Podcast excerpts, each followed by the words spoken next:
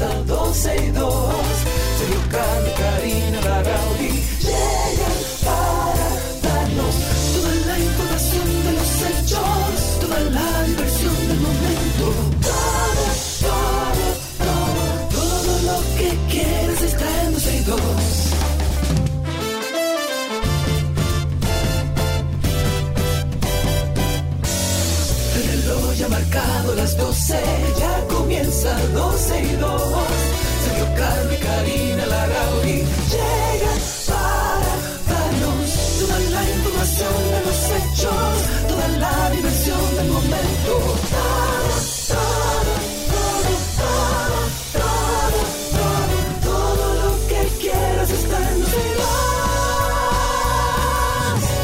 Saludos amigos, bienvenidos a 12 y 2. Hoy es jueves, eh, jueves 14 de julio del año 2022 y como siempre dándole las bienvenidas. ¿Qué pasó? ¿De qué tú te ríes? ¿De No, que me están preguntando por mi moñito. Yo voy a tener que salir todos Claro, los y días yo con te los estoy moñitos. preguntando por qué tú no cuadras bien la cámara, pero bien. Eh. Es que estamos aquí, como siempre, derritiendo. 91.3, 91.1 FM, cubriendo toda la República Dominicansky y, por supuesto, a través de redes sociales, eh, la91fm.com, también 12y2.com. Saludos, Punch Technology. eh, que dice que dónde están los moñitos de Karina. Eh, Nilcio, muchísimas gracias por estar con nosotros en YouTube. Ahí está Ruth Valdés también. Eh, dice, ¿cómo es? Perdón, es que coinciden con mi hora de almuerzo. ¿Y qué, por qué te tenemos que perdonar? Perdonar, sé. no Eh, nos vas a ver. Sí, bueno. No nos vas a escuchar. Bueno, a través de Twitter Spaces también estamos ahí.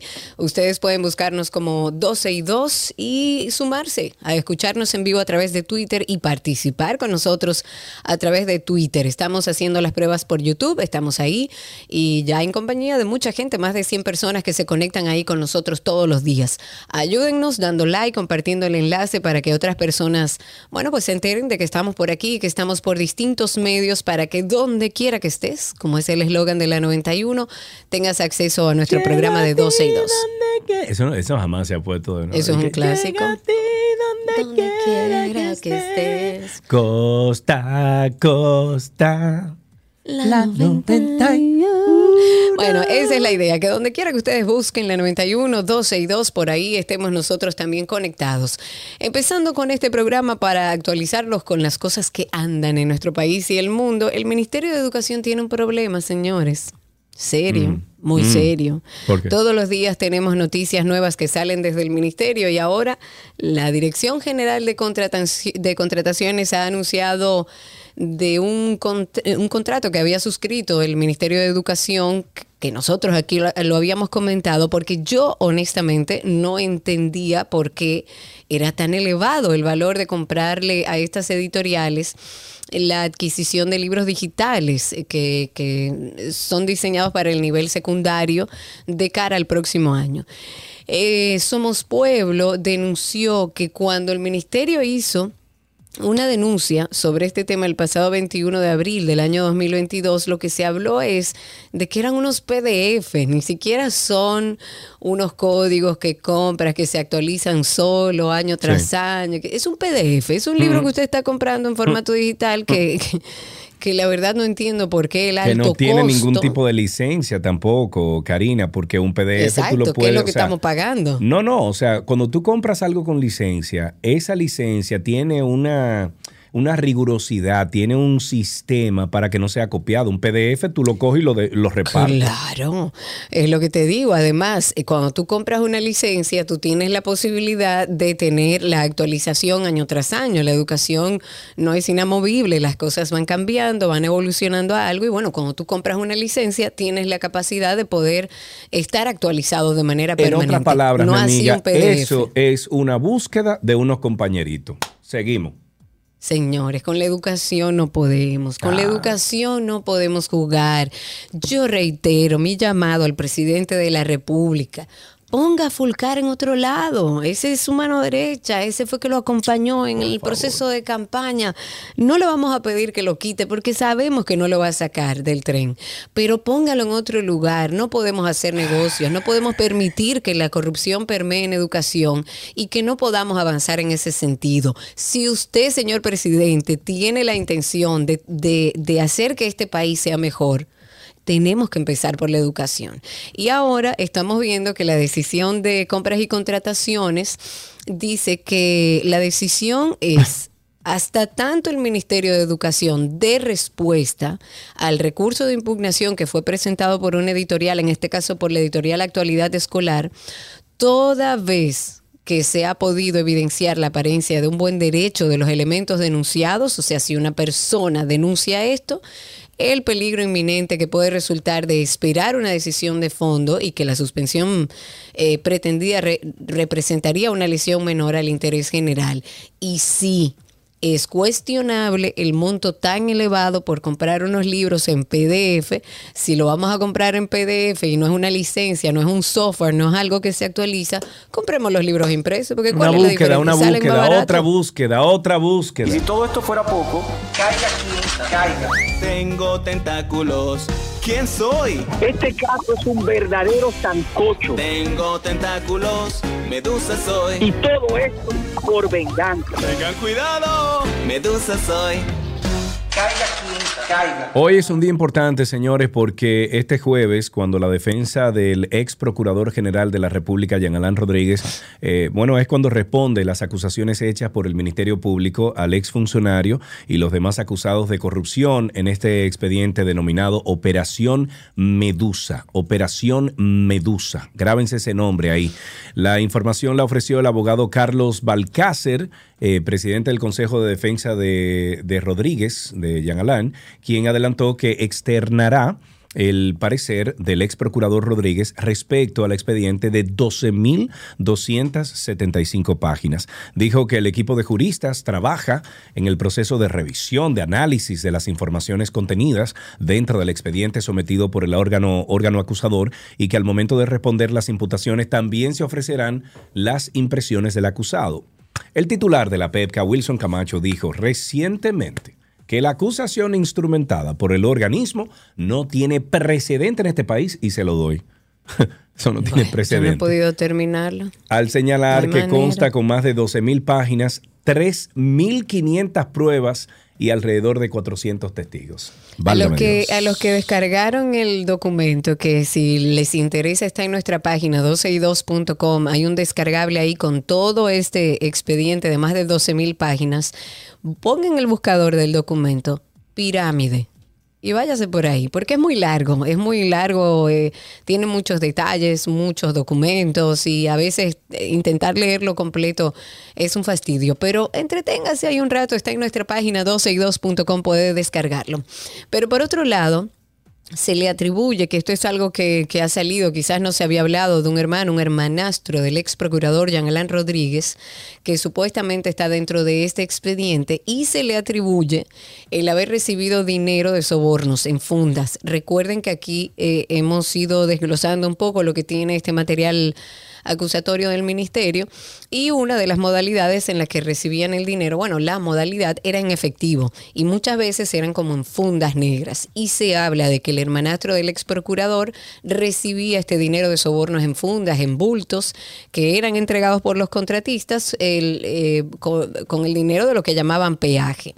Se trata del ingeniero Rafael Calventi Cuello, de quien dicen él trabajaba o fungía como intermediario y como también reclutador de, empresas. O sea, él salía a buscar empresas que entraran en esta trama para estafar al Estado Dominicano. eh, con distintos temas, pero sobre todo en el plan de humanización del sistema penitenciario que, recordemos, ejecutó la Procuraduría General en la gestión de Jean Alain Rodríguez. Ok, atiendan ustedes, señores. En agosto, apriétense los pantalones aquellas personas que hacen negocio a través de Airbnb y otras plataformas de alquiler de propiedades, porque el ministro de Turismo, David Collado, informó que para esa fecha se estarán evaluando las primeras medidas para regular todo tipo de negociaciones que involucren el alquiler de casas, apartamentos, cabañas y todo tipo de espacios eh, para esparcimiento o para alojamiento vacacional de temporada. Dijo que ya la DGI tiene un borrador sobre el mecanismo que usará el gobierno para regular y grabar las operaciones del modelo de alquiler con mecanismos digitales y que de hecho ya hizo una vista pública. Hace aproximadamente tres meses, el ministro de Turismo se pronunció sobre el interés de regular ese renglón del sector bienes raíces, no solo para regular la competitividad del mercado, sino para impulsarlo como turismo inmobiliario. En ese sentido, la Asociación Nacional de Hoteles y Turismo de República Dominicana, Zonaores, no considera que el alojamiento de alquiler corto por plataformas sea una competencia para el sector hotelero. Sin embargo, resaltan que se enfrentan a una competencia desleal debido al incumplimiento de normas de salud seguridad, entre otras, que se le exige a los hoteles. Sin embargo, es bueno que ustedes sepan, señores, que hay muchas exenciones que se le, se le ofrecen a los inversionistas, por ejemplo, extranjeros, que vienen aquí al país a, mm, eh, a, a invertir en un hotel. Exacto, en- invertir. Por ejemplo, no pagan impuestos de constitución de sociedades, no pagan impuestos nacionales ni municipales por concepto de transferencia de, de derechos inmobiliarios. Ahí puede estar la venta, la permuta, aporte de naturaleza o cualquier tipo otro de traspaso. Mientras que el dominicano que no paga su traspaso no se le entrega su título. O sea, usted tiene que pagar sus impuestos de ese, de ese Claro. inmueble que usted va a alquilar para usted poderlo alquilar. O sea, que ya está pagando impuestos. Además, los inversionistas extranjeros no pagan impuestos sobre la renta, sean personas jurídicas o físicas, por invertir su dinero en turismo en República Dominicana. Es decir, que el beneficio que le deje ese negocio se lo ganan limpio. Mientras que un empleado dominicano clase media le retienen el impuesto sobre la renta antes de cobrar el primer peso y de lo que queda. Entonces, es que, o sea, de lo que queda de ese impuesto, entonces es lo que ahorra para comprar una propiedad. O sea que por ahí también el, el inversionista dominicano, el clase media dominicano, el que ya paga impuestos, que quiere comprar una propiedad para ponerla en Airbnb, ya está pagando impuestos. Pero aparte de eso, el inversionista extranjero no paga IPI tampoco, No. que es el impuesto sobre la propiedad inmobiliaria. Mientras que el pendejo pueblo dominicano que tiene un apartamento en la ciudad o tiene un apartamento en algún sitio en territorio dominicano y lo pone en Airbnb, si se le ocurre dejar, por ejemplo, pagar el IPI, Karina, le meten una multa, una, No, multa, una multa y recargo. claro, y si le vendieron claro. una propiedad en una zona turística, por ejemplo, que, que, eh, por ahí es que funciona la, el Confutur, el convenio de Confutur, entonces debieron decirle eso antes de, de usted venderle una propiedad a alguien que va a poner en Airbnb. Claro. Entonces, al igual ahora, lo que están haciendo ahora es grabar una vez más a los que ya estamos pagando impuestos. Y ese Pero ya se 55% estableció, o sea, de- ya se estableció que es ese eso que le van a cargar se lo va a se le va a cargar a, a quién, Karina, al dueño al del final- inmueble o a quien o a quien alquila el al Airbnb final- o a la plataforma. Al Está final, mi establecido. querida, quien va a pagar eso es el que usa el servicio. Al final, mi querida, a quien va a Sí, afectar. porque los propietarios le van a subir el monto. Entonces, si los hoteleros entienden que hay una competencia desleal, entonces que acomoden, por ejemplo, tarifas de hoteles que son mucho más caros muchas veces que los Airbnb, que la, que la acomoden entonces. Eh, O que las exenciones sean para un- todos, incluso ve- para el dominicano que quiere comprar un inmueble para ponerlo en Airbnb. Vivimos un sistema capitalista de competencia. No, yo estoy de acuerdo. Estoy de acuerdo contigo y entiendo que eh, siempre he dicho que a estas plataformas se le debe grabar, se le debe regularizar en todos los países, siempre y cuando sea a la plataforma. No a quien alquila en Airbnb localmente o a quien o a quien busca el servicio de Airbnb localmente, porque es que si no siempre va a ser lo mismo, se va a grabar a el público y entonces Claro. entiendo que económicamente hay que dar incentivos Sí, para la que- inversión extranjera. Eso es válido, eso Cari. es parte de lo que siempre se ha hecho y se hace en otras naciones. Correcto. Lo que pasa es que una vez más, en la campaña del PRM, antes de llegar al poder, lo que decía, por favor, Cindy, mira a ver si tú lo encuentras eso, que por ahí está eh, Luis Abinader, el presidente actual, que dijo mil veces que no se necesitan grabar más impuestos, que no se necesitan más impuestos en el país. Lo que hay que hacer pagar es a lo que no pagan. Pero Claro. entonces, un gravamen como este, ya sea a la compañía Airbnb, ya sea a los, a los locales que tienen estas, eh, estas propiedades en Airbnb, es grabar a los que ya están pagando. Grabados, Entonces, claro. lo que dijo Abinader en campaña, en ese sentido, eh, eh, fue mentira. Fue mentira, porque al final los, el 55% de negocios informales que existen en República Dominicana, que no pagan impuestos, Que no pagan. van a seguir sin pagar impuestos. Es lo y que tú y yo, que nos levantamos todos los días a las 6 de la mañana, a las 7 de la mañana y nos acostamos a las 8 y 9 de la noche, trabajando el día entero, con una luz más cara que nunca ahora, por un desmonte de, uno, de unos, eh, eh, ¿cómo se llama esto? De, de- Dios mío, ¿cómo que se llaman los... De la los- subvención, De, la, la- subvención, de, de las exenciones que, que le ponen. Eh, hoy en día estamos pagando más. Entonces también vamos a tener que pagar más impuestos con los negocios que nos están manteniendo. Estoy de acuerdo contigo, estoy de acuerdo con tu planteamiento, estoy de acuerdo con que se graben las plataformas a las plataformas, que no se vea deducido en aquellos que, tal como dices tú, ya pagamos impuestos. Señores, el cuento Que de se nunca acabar. preocupen en ese 55%, Karina. Que no de- paga de- impuestos, yo estoy de que- acuerdo. Salgan a buscar a aquellos que nos pagan impuestos o graben a los que tienen más y a los que manejan mayores presupuestos en nuestro país, no a la clase Re- media. Repito, señores, repito, China lo resolvió.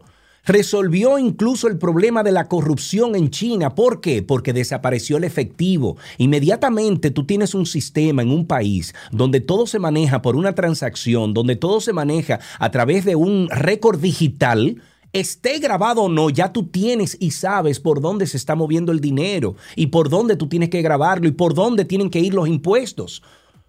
Entonces tú puedes aliviar la cosa, bajarle un poquito los impuestos, por ejemplo, a los combustibles, para poderlo subir en otro lado. Pero es que claro, mientras más personas cumplan con lo que tienen que pagar al Estado dominicano, como lo hacemos la minoría, pues evidentemente va a ser mucho más fácil para todos, porque no tenemos que cargar tanto a una parte de la población que es la que siempre se ha preocupado por pagar sus impuestos.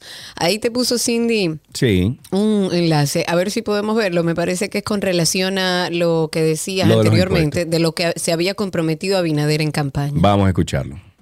Nos permite anunciar ahora que procederemos a enviar al Congreso de la República la adenda necesaria para modificar el proyecto de presupuesto 2021, retirando todos los nuevos impuestos propuestos para discusión. Pueblo dominicano, esto significa que para el año 2021 no tendremos nuevos impuestos. Ahora, con este gobierno, con calidad del gasto público, transparencia y honestidad que nos permitirá reducir la pobreza, combatir la desigualdad y generar un verdadero desarrollo humano. Ahora toca garantizar lo fundamental, Además, Karina, por ejemplo, eh, tú sabías que cuando un hotel se establece aquí puede traer de fuera, puede traer sin pagar impuestos, incluso hasta la inmobiliaria y materiales de construcción. Eso no lo sabía. Ah, ¿y te- de dónde sacas tú, por ejemplo, si tú tienes un apartamentico de Airbnb, dónde tú compras la, mue- eh, la mueblería de ese apartamentico?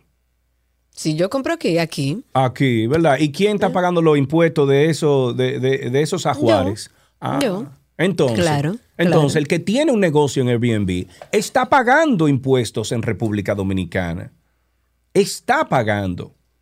A mí me encantaría saber si alguien se siente como que quiere hablar sobre este tema. Si ustedes pueden, eh, pueden utilizar la línea telefónica 829-236-9856, 829, o, eh, 829-236-9856 y también a través de Twitter Spaces. Si usted tiene un apartamentico en Airbnb, eh, yo he sabido de casos, por ejemplo, Karina, de, de mujeres eh, y que han eh, heredado, entre comillas, ¿no? Por un divorcio, por, por, eh, porque se le murió un pariente o algo, algún apartamentico de una habitación que lo tiene en Airbnb y ese es su sustento hoy en día. sí, claro, muchísima gente. Yo conozco mucha gente que vive de Airbnb. Entonces, entonces al igual, eh, es que es que en campaña me vendieron la idea de que iban a, eh, a caerle detrás a esas personas que no pagaban impuestos. Hoy en día Claro. vemos eso, como cada... eso es lo justo.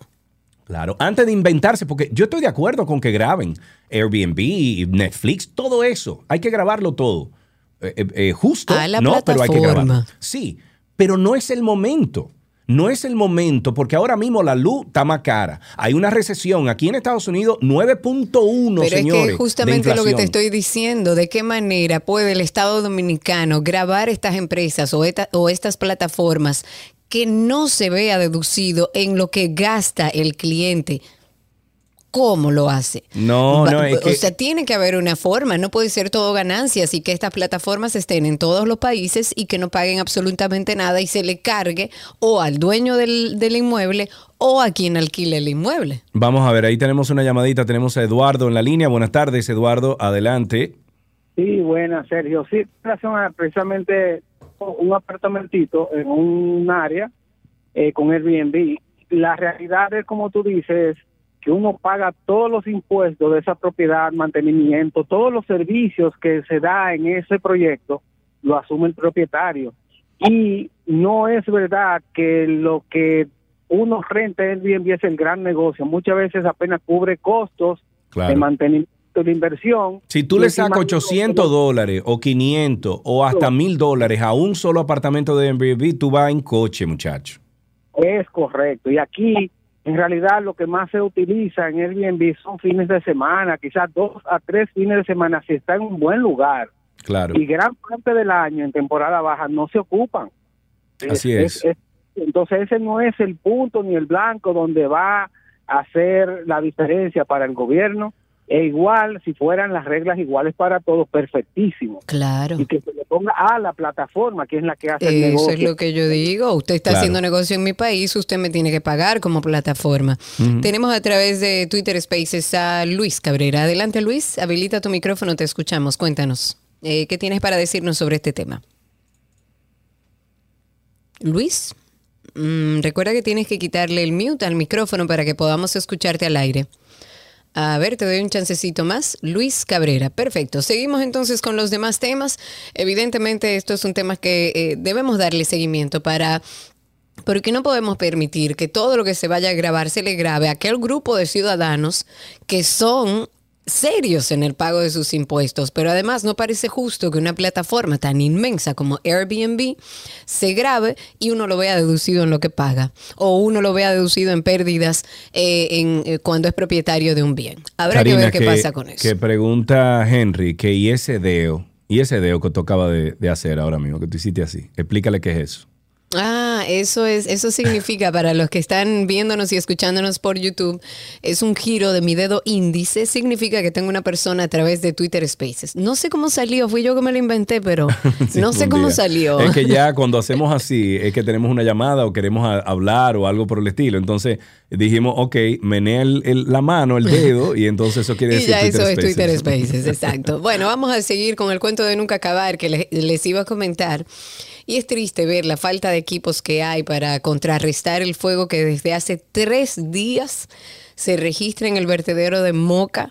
Ha provocado una humareda que se ha extendido incluso a distintas barriadas de todo el entorno. Han arrasado árboles. El humo ya ha causado incluso problemas respiratorios en personas que viven en la parte baja debido a, los cambios de vientos. En el lugar apenas cuentan con dos Gredar, hay dos Gredar que están siendo utilizados para lanzar tierra como los focos que, que están encendidos. Los camiones de bomberos que llegan al vertedero resultan insuficientes también para apagar el fuego. Ahí en el lugar permanece un ingeniero de apellido Brito, él es el coordinador de los técnicos de proyectos estratégicos y especiales de la presidencia, eso es PROPEP, que está acompañando desde hace, bueno, más de dos semanas a las autoridades municipales para buscar una solución definitiva. Recordemos que el pasado 20 del, del mes pasado, de junio, el Ayuntamiento de Moca y el Consejo de, de Regidores han declarado en estado de emergencia ese basurero municipal por su contaminación, por la humareda y estamos dejando que eso siga corriendo sin tener hasta el momento la capacidad de apagar este fuego. En otra cosita que tenemos que compartir es que este jueves 14 de julio se conmemora el 20 aniversario de la muerte del expresidente de la República, Joaquín Balaguer, quien gobernó el país durante más de do- dos décadas. Entonces, a través de redes sociales, bueno, se han dado, eh, se han dado, se está dando como una dinámica interesante. Por tiempos, a modo de relajo y por otro de manera seria, diciendo Balaguer se fue a destiempo.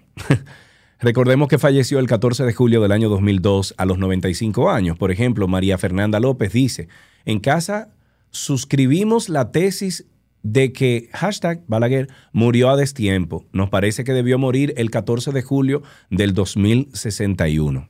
Eh, del año, perdón, del 1961. Ah, ok. O sea, antes. Sí. Jaime Rincón dice, hoy el mundo recuerda con tristeza y mucho dolor la partida física del doctor Joaquín Balaguer, admirado por Ricardo Arjona, seis veces juramentado presidente constitucional de RD, defensor padre del medio ambiente, 20 años de aquel día fatídico, ido a destiempo. Estrellas de la opinión es el hashtag. Eh, bueno, ya tú sabes que le han dado con todo al tema Con de todo, con de todo. Bueno, vámonos con un numerito del día, señores. Ay, Vamos arriba, numerito. numerito del día. El ministro de Salud Pública, Daniel Rivera, informó que solo el 30.4% de la población dominicana se ha colocado la tercera dosis de refuerzo contra el COVID-19. Siguen desde el Ministerio de Salud Pública llamando a los ciudadanos a que completen el esquema lo antes posible, recordando que esto es un acto voluntario, no es obligatorio, pero que de hacerlo estarían aumentando la protección contra el virus del SARS-CoV-2. El ministro de Salud Pública hizo un especial llamado, sobre todo a aquellos pacientes que son eh, obesos, hipertensos, que tienen condiciones especiales, a que de una vez vayan a ponerse una vacuna diferente a, las, a la de las dos primeras dosis, como se recomienda.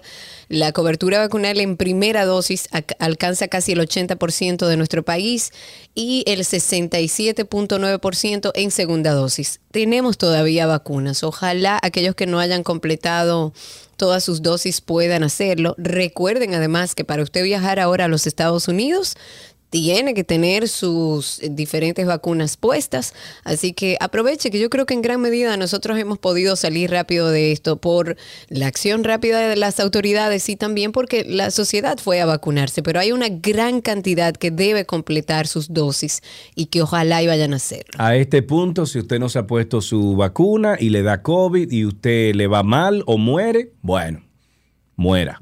Hablemos de ley de extinción de dominio. La comisión bicameral que tuvo a su cargo el estudio del proyecto de ley de extinción de dominio se conocía la referida ley, eh, bueno, eh, eh, mientras se conocía la referida ley, acordó reunirse con una serie de representantes de la vida política dominicana con el fin de que se logre una buena aceptación. Ese y otros temas eh, estaban en, en- las actas que el vocero del bloque de senadores del, del PLD, Iván Lorenzo, exigía a la Dirección de Coordinación de Comisiones del Senado y que no lograba obtener para verificar la aprobación de esta ilusión fiscal dentro del proyecto de ley. Bueno, según el acta de la reunión de comisiones del día 23 de junio, el presidente de la comisión el senador eh, Pedro Catrain les informó a los miembros de la misma que se debían visitar, Que se debían visitar los bloques, perdón, de las distintas cámaras legislativas dentro del Congreso Nacional, así como los presidentes de los partidos. Catrain dijo que van a visitar los bloques y los dirigentes que tienen pautados visitar, por ejemplo, al expresidente Leonel Fernández, visitar al expresidente Danilo Medina, visitar al consultor jurídico del Poder Ejecutivo, para que esta ley tenga un ámbito de resonancia y de aceptación, como se merece una ley a nivel de complejidad, como es la de extinción de dominio. Recordó que esas son las, eh, las actividades y así que les pide que participen y sigan viendo entonces, porque además hoy el Senado se está debatiendo esta ley. Sin embargo, ¿por qué hay que ir donde Leonel? ¿Por qué hay que ir donde Danilo Medina? Dime. Bueno, yo, creo al final del día que se trata de observar bien la ley. Ojalá y todos los partidos colaboren en función de los intereses del pueblo. Eso sería lo ideal. Son expresidentes, son hoy en día opositores y pudieran ser presidentes a futuro. Yo no, yo no creo que esté mal que se vea, que haya una vista, que todos los, los eh, que participan en sectores políticos y sociales sean parte de esta decisión. En el día de ayer incluso estábamos hablando un poco para entender lo que significaba retrospectividad y retroactividad y por qué ahí está el dilema. Hay abogados, de hecho, en el día de ayer alguien nos escribía diciéndonos que no estaba completamente de acuerdo con lo que Conversábamos ayer con el abogado Francisco, que él estaba dando su punto de vista. Yo creo que sí, que se debe revisar, que se debe llegar a un acuerdo, pero necesitamos una ley como esa. Y bueno, esta semana no hemos podido felicitar al presidente por su cumpleaños, no lo logramos, tampoco insistimos mucho, pero sí nos topamos con un video de él diciendo cómo celebró su cumpleaños. Espérate, espérate, Espérate. Vamos a ver. Aquí está. Vamos a ver cómo dijo que celebró su cumpleaños. Era en su cumpleaños. Ahí tranquilo, lo pasé en casa. ¿Qué hicieron? ¿No comieron bizcocho? Comimos un bizcochito ahí, pero me quedé esperando los regalos de ustedes. Sí. Cógelo ahí, sigue. Claro. bueno, Ajá. Ay, Dios mío. Ok, bueno, en una nota internacional, prácticamente la totalidad de la plantilla de Telefónica en España ha rechazado acogerse voluntariamente a la jornada laboral de cuatro días a la semana, según publica El País, el medio El País, el periódico El País, a cuatro días para que se venza el plazo para acogerse a la medida, solo se han apuntado el 1% de los trabajadores. Y la pregunta que surge a continuación es, ¿por qué? ¿Tú te imaginas que esa plantilla la hagan aquí, de que en República Dominicana? Que nada más, de que para ver cuánta gente que trabaja y está dentro del, del, vamos a decir que del tren económico, dice que solamente quiere trabajar cuatro días, se, se apuntaría en el 1%. Bueno, lo que pasa es que depende. En, allá en España mucha gente lo que dice es que necesita el dinero de ese día que le Claro. están restando porque le están haciendo un... Lo que había entendido que se iba a hacer en España era que lo iban a rebajar a cuatro días pero con el, el mismo sueldo. Sin embargo, no ha sido así. Le van a recortar Claro. parte de su sueldo y lo que dicen los españoles, y más en un momento como este, es yo necesito ese dinero. a mí hay que buscarme ese dinero. Prefiero trabajar eh, cinco días a la semana y ganármelo. Claro. Claro, bueno, la, sema- la semana laboral de cuatro días se convierte entonces, dicen, en un lujo frente a este fracaso. Los expertos y políticos que apuestan por la medida insisten en que para ser atractiva y eficaz el sueldo de los trabajadores no puede resentirse. Y es verdad, Claro, porque si nosotros estamos buscando, a ver, analicemos algo, si estamos buscando más eficiencia, si ya hay estudios que dicen que hay una mayor eficiencia del trabajador, Una mayor cuatro- productividad, claro. Claro, con cuatro días de trabajo, o sea, de, de trabajo, de tú ir a un trabajo, ¿por qué entonces le tienen que reducir un día de, de dinero si va a percibir lo mismo la Claro. empresa? O claro, más? o sea, la idea es hacerlo más eficiente, ganando lo mismo, trabajando menos días y, e incluso la empresa va a generar eh, eh, ahorros porque si tiene un día menos de trabajo, tiene menos electricidad, tiene una serie de cosas también y beneficios. Lo que se habló y lo que entiendo puede funcionar es manteniéndole el mismo sueldo. Si ellos pueden demostrar, que así lo demostraron, que en cuatro días pueden rendir lo mismo que trabajando cinco, pues bueno, o sea, eh, lo lógico es que le mantengan el sueldo. Señores, ya sí es verdad. Hay un hombre que estaba en la playa en un parque estatal en Estados Unidos, en Iowa, que contrajo una infección por una meba conocida como come cerebros. O sea, ya uno no se puede bañar ni en la playa, ni en la... Oigan esto, en un comunicado del Departamento de Salud de Iowa, inmediatamente después del suceso se prohibió, de hecho, que, los, eh, que, que el acceso a los bañistas en plena temporada de verano. Por el momento el afectado se encuentra en cuidados intensivos y básicamente lo que se explica de esta ameba come cerebros, como se le llama, es un microscópico, unicelular, chiquitito, que puede provocar una rara infección cerebral potencialmente mortal llamada meningoencefalitis, así se llama, mm, eh, amebiana primaria. Y esta ameba entra al cuerpo por las fosas nasales, llega hasta el cerebro, empieza a provocar migrañas, hipertermia, rigidez del cuello, náuseas, vómitos, después causa mareos, letargo, confusión, llega incluso a tener alucinaciones. Sin embargo, no es contagiosa ni común. Esto no es eh, común, o sea, no salga corriendo porque nadie se lo va a pegar. Desde el año 1962 eh, según lo que estuvimos leyendo, se han identificado unos 154 casos, 160 casos en Estados Unidos. El Departamento de Salud de Iowa eh, ofreció una serie de medidas para reducir el riesgo de infección y es básicamente mantener la nariz cerrada con pinzas nasales, las que usan las bailarinas acuáticas, y no entrar la cabeza en lugares públicos de agua dulce. Hasta eso tendremos que hacer, señores. Recordarles antes de finalizar que tenemos un podcast de Karina y Sergio After Dark, así se llama, donde hablamos de salud mental, de bienestar. La idea de este proyecto es poder acercarnos a nuestra audiencia y darle algo que pueda ayudarlos a identificar cualquier situación que pudiera estar viviendo de ansiedad, de depresión, de eh, cualquier situación de codependencia. Estamos trabajando en, visibilizar la salud mental y por eso creamos este proyecto de Karina y Sergio After Dark. Es un podcast que ustedes pueden encontrar en cualquiera de las plataformas de podcast o buscándonos como en, en Google como Karina Larrauri Podcast o Sergio Carlo Podcast. After Dark.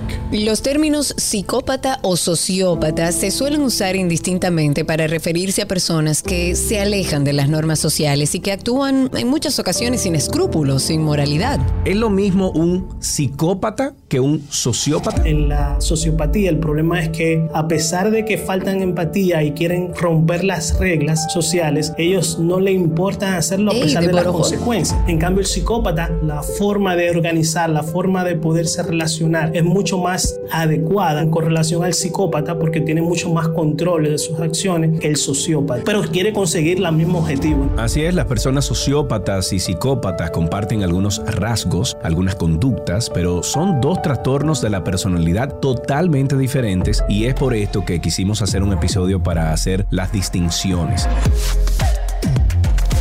Karina y Sergio, After Dark. Como dijo Karina, nos pueden conseguir en cualquiera de las plataformas de podcast como Karina Larrauri o Sergio Carlo en el mismo Google. Usted pone Karina Larrauri Podcast o Sergio Carlo Podcast y voilà. Ahí usted estaría entonces ya eh, suscrito o más bien más cerca de suscribirse. Suscríbase a nuestro podcast de Karina y Sergio After Dark y todos los viernes a las 7 de la noche usted va a recibir un, un episodio nuevo con unos temas muy buenos, pero ya hay 50 y usted se puede pasar tres semanas escuchando episodios de Karina y Sergio After En su Dark carro, en los porque no pierden vigencia, porque es un contenido verde, lo que se le llama en línea un contenido verde, es que nunca pierde su vigencia. O sea que entre ahí, Karina y Sergio After Dark en todas las plataformas de podcast. Mientras tanto, así empezamos 12 y 2 en el día de hoy. Nuestro cafecito de las 12 llega a ustedes gracias a Café Santo Domingo, lo mejor de lo nuestro.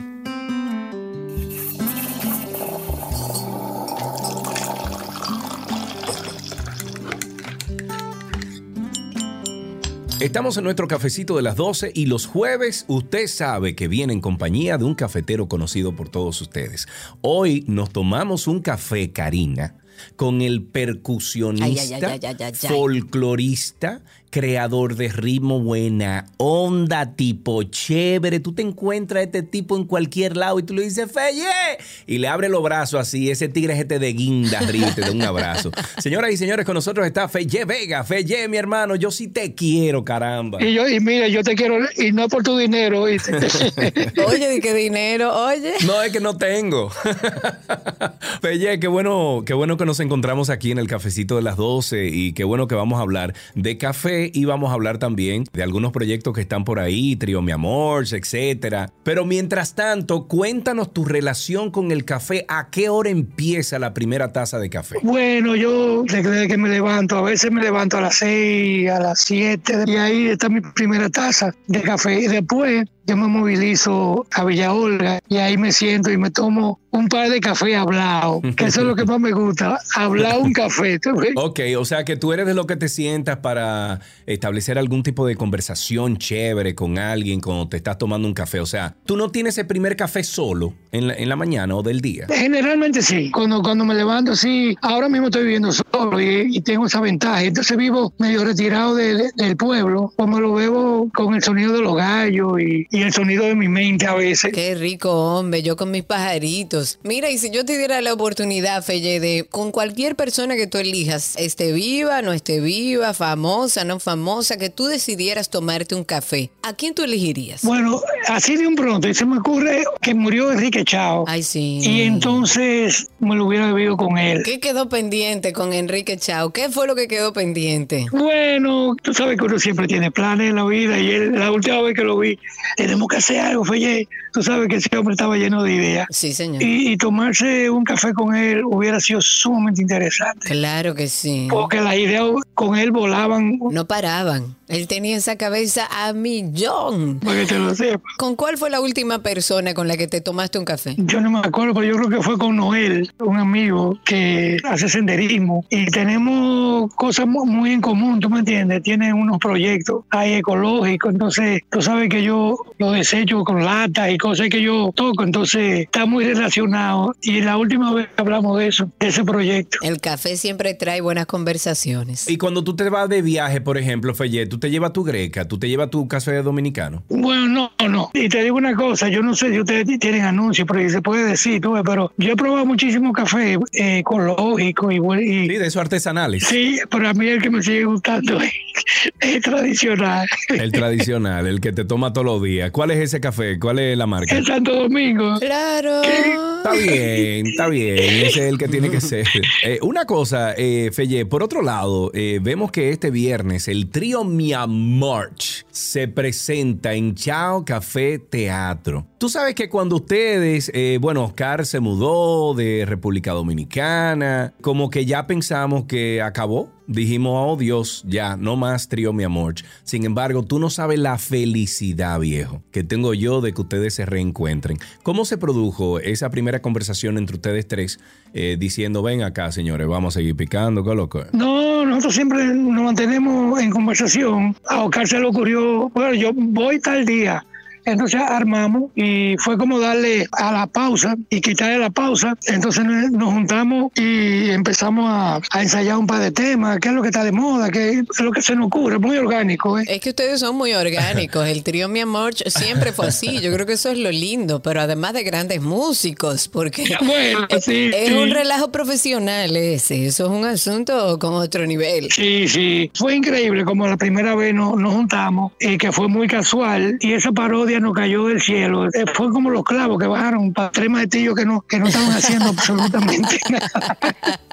¿Y qué es lo que vamos a ver ahí? Quizás para aquellas personas que no han visto el trío Mi Amor en vivo, ¿qué es lo que vamos a esperar esa noche, este viernes? Bueno, vamos a, porque estuvimos aquí, aquí en Santiago, en Santé. Yo quizá estaba un poquito aprensivo, un poquito aprensivo con la gente, pero la gente nos recibió como el primer día, como si hubiéramos salido la primera vez. Lo que pasa es que la espontaneidad y estar juntos no- nos causa un efecto eh, de placer. Eh, yo no sé. Claro, claro que ustedes son hermanos y más cuando ustedes están en, tan, óyeme, en, en ese sincronismo que ustedes demuestran al momento de ustedes hacer arte juntos. Es impresionante, Feye, y, y eso hay que seguirlo cultivando. Señores, yo ustedes y armo cada tres meses una cuestión, una... ¿por qué que hay canciones nuevas que ustedes tienen que fusilar? Sí, sí, fusilamos un par, un par de canciones y se nos ocurrieron muchísimas cosas. Hasta se rieron de los cuentos que yo hacía. Sí, porque déjame decirte, eh, aquellas personas que no han visto al trío Mi Amor en escena, ellos hacen una especie como de stand-up eh, con música, porque ellos hacen muchísimos cuentos, muchísimas cosas. Como decía Felle, ellos se lo gozan, ellos se juntan ahí y es a gozar y usted recibe exactamente lo mismo y goza. La gozadera con el trío Mi Amor está garantizado. ¿Dónde puede la gente comprar la entrada, eh, Felle, para ir a ver el trío Mi Amor el viernes? En Chao, es que la están vendiendo. Recuerden que Chao Teatro está también en redes sociales. Ustedes pueden buscar la cuenta Chao Café Teatro y por ahí mismo buscar la información y comprar las entradas. Si no, allá mismo en la puerta en Chao Teatro. No se pierda, señores, este trío Mi Amor, que esto no se da todos los días porque estos tres personajes andan separados, uno fuera del país. O sea que hay que aprovecharlo cuando llegan y se unen para darnos no solamente una buena noche donde usted seguro se va a reír y va a disfrutar, sino también buena música, porque estamos hablando de grandes músicos que están ahí. Sí, sí, pues tú sabes que Oscar to- toca esa guitarra, que eso no tiene madre. Oh, y tú no te quedas atrás, Feye. Date un chin de bombo también, que usted es el maestro. Eh, yo, yo lo que soy, un- ah, se le olvidó ponerme otro otro mote que yo tengo, que yo soy un profeta desempleado. ¿Tú me entiendes? Tú ves, eso es un chiste, tú ves, eso es un chiste y, y se rieron después. Ay, Dios mío. Feye, mira, te adoramos, te queremos. Ojalá que este viernes les vaya a ustedes. Bueno, que, que se quede mucha gente afuera que no pudo entrar y que se repita definitivamente. Y a lo mejor la próxima vez estamos Karina y yo ahí en primera fila. ¿De acuerdo? Por favor, por favor. Y ya saben ustedes, señores, que se presenta este viernes El trío Mi Amorch se presenta en Chao Café Teatro. Entre a la página web de Chao Café Teatro para que usted pueda comprar las boletas ahí mismo. Fellé, te queremos. Un abrazo. Igual. Estuvimos conversando con Fellé Vega aquí en el cafecito de las 12.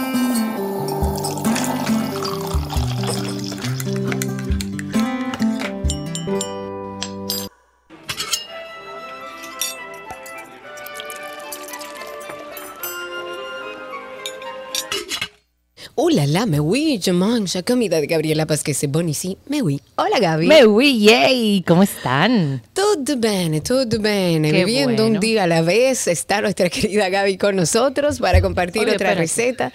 Ella está Ey, haciendo el esfuerzo ¿Te por dejé de escuchar por conectarse. aquí?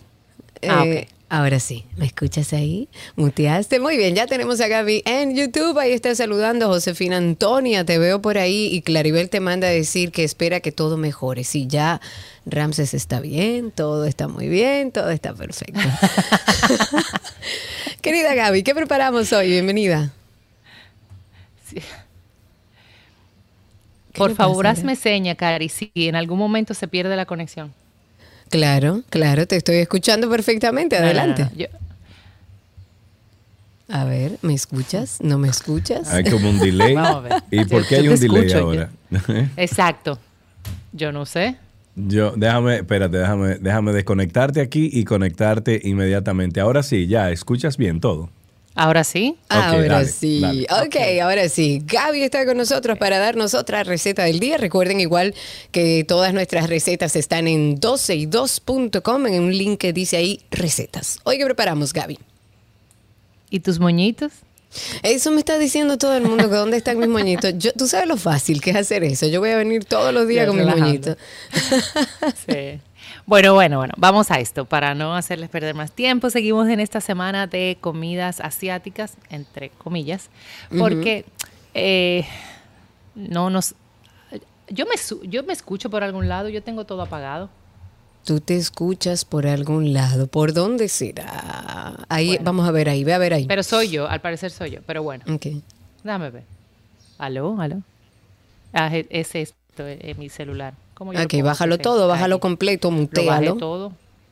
Lo muteé. Mutealo. Vamos a ver si lo está logramos. muteado. Bueno, nada, concentración.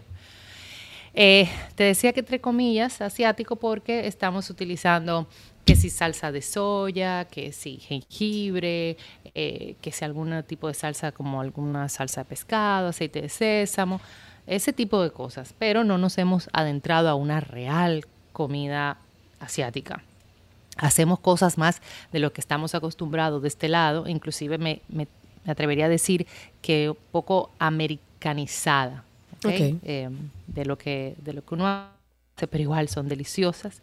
Eh, alguien nos escribió ayer que por favor le compartiéramos una receta de sushi, eh, o sea, me imagino que era de rollo, de, Sí, claro. de un maki de, de algas. Eh, se lo prometo para mañana, yo no soy muy diestra en eso, pero voy a averiguar con personas que sí están acostumbrados a prepararlos para poder complacer a nuestra oyente. Pero en el día de hoy, de manera de por un día me mandaron que por favor hiciera un Mongolian beef.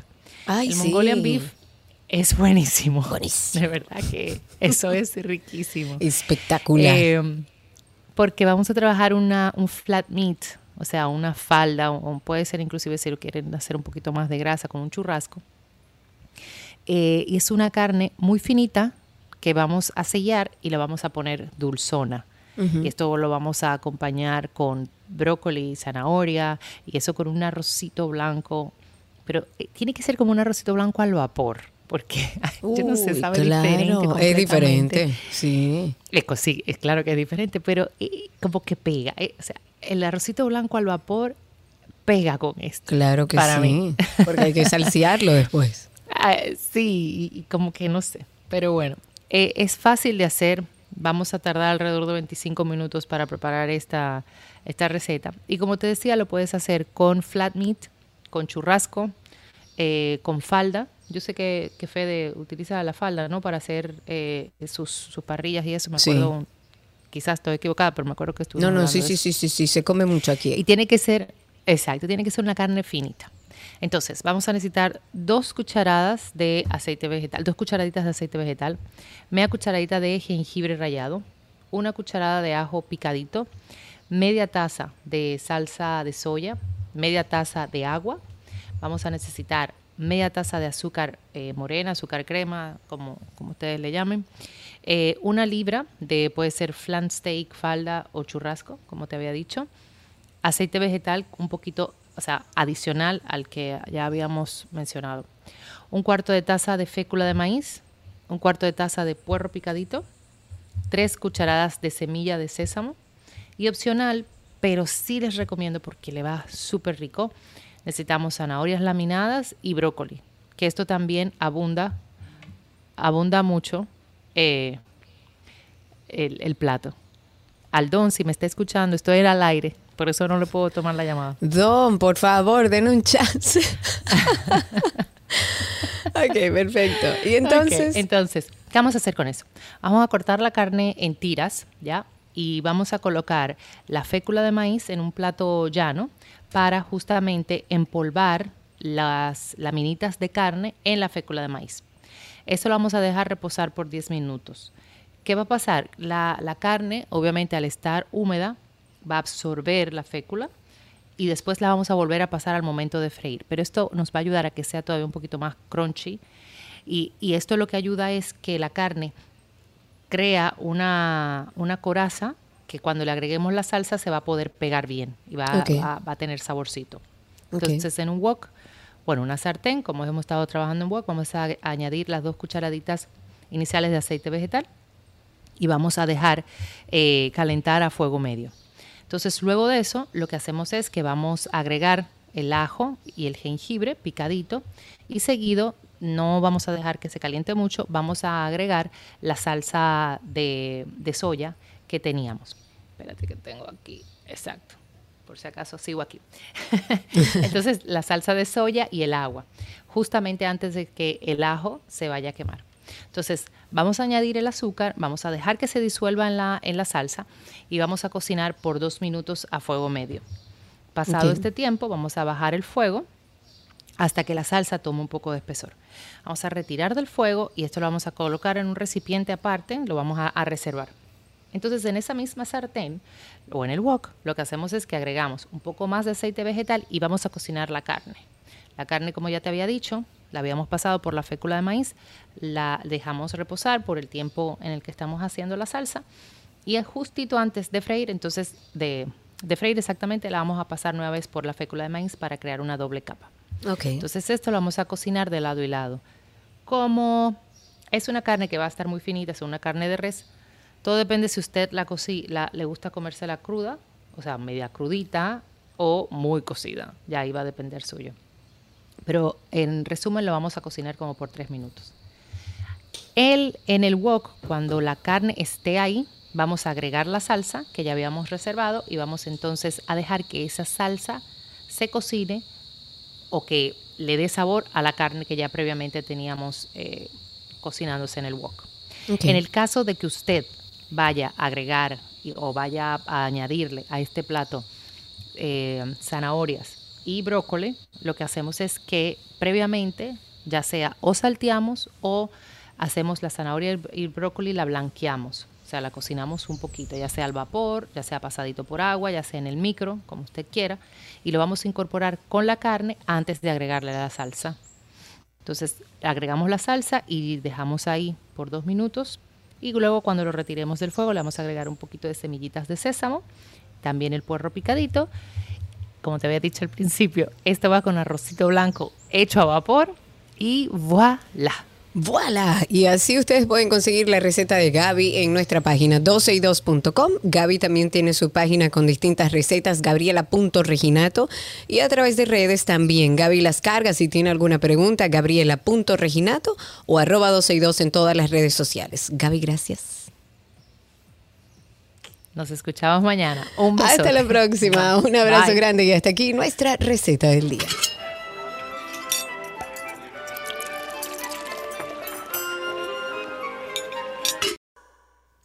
Las noticias deportivas llegan a ustedes gracias a nuestros, a nuestros amigos de Jugos Dos, Jugos Dos Pinos, el sabor que nos gusta a todos y gracias a Vita Salud, la tienda de las vitaminas y la nutrición deportiva.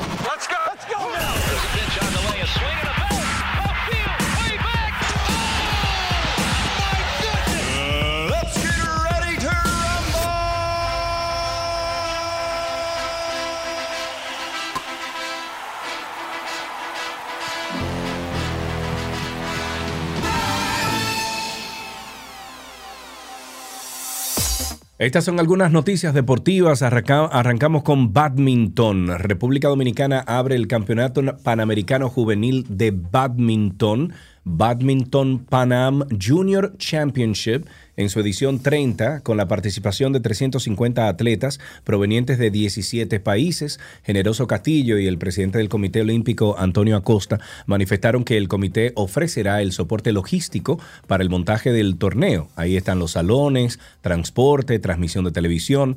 En el certamen competirá Ryan Ma, actual número 85 del ranking mundial de badminton y las principales raquetas junior del país. Nuestro amigo oyente y parte de nuestra comunidad, Ricardo Chifino, nos envía y nos escribe vía YouTube una noticia sobre Fórmula 1. Dice en la Fórmula 1, Daniel Ricardo da un mensaje alentador a sus fans asegurando su presencia el próximo año en la máxima categoría con el equipo McLaren que aplaca los rumores de su salida de la Fórmula 1. En una noticia olímpica, los medallistas olímpicos Marilady Paulino, Anabel Medina, Alexander Ogando y Lidio Félix encabezarán la delegación de atletismo de la República Dominicana que debuta mañana en el Campeonato Mundial de Atletismo en Oregón, en los Estados Unidos. El presidente de la Federación Dominicana de Asociaciones de Atletismo, quien es Gerardo Suero Correa afirmó que el equipo completo culminó sus entrenamientos. Reveló que el equipo de revelo,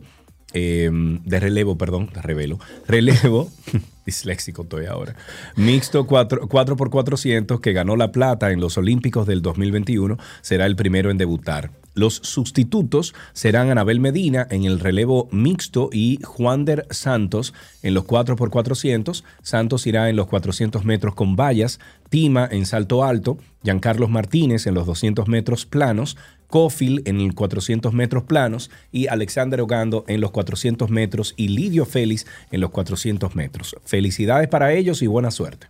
Otra noticia olímpica, un documental de 70 minutos que recoge las historias de las cinco medallas logradas por atletas dominicanos en los Olímpicos de Tokio, será el martes 19 presentado a las 6 de la tarde en el Pabellón de la Fama del Centro Olímpico.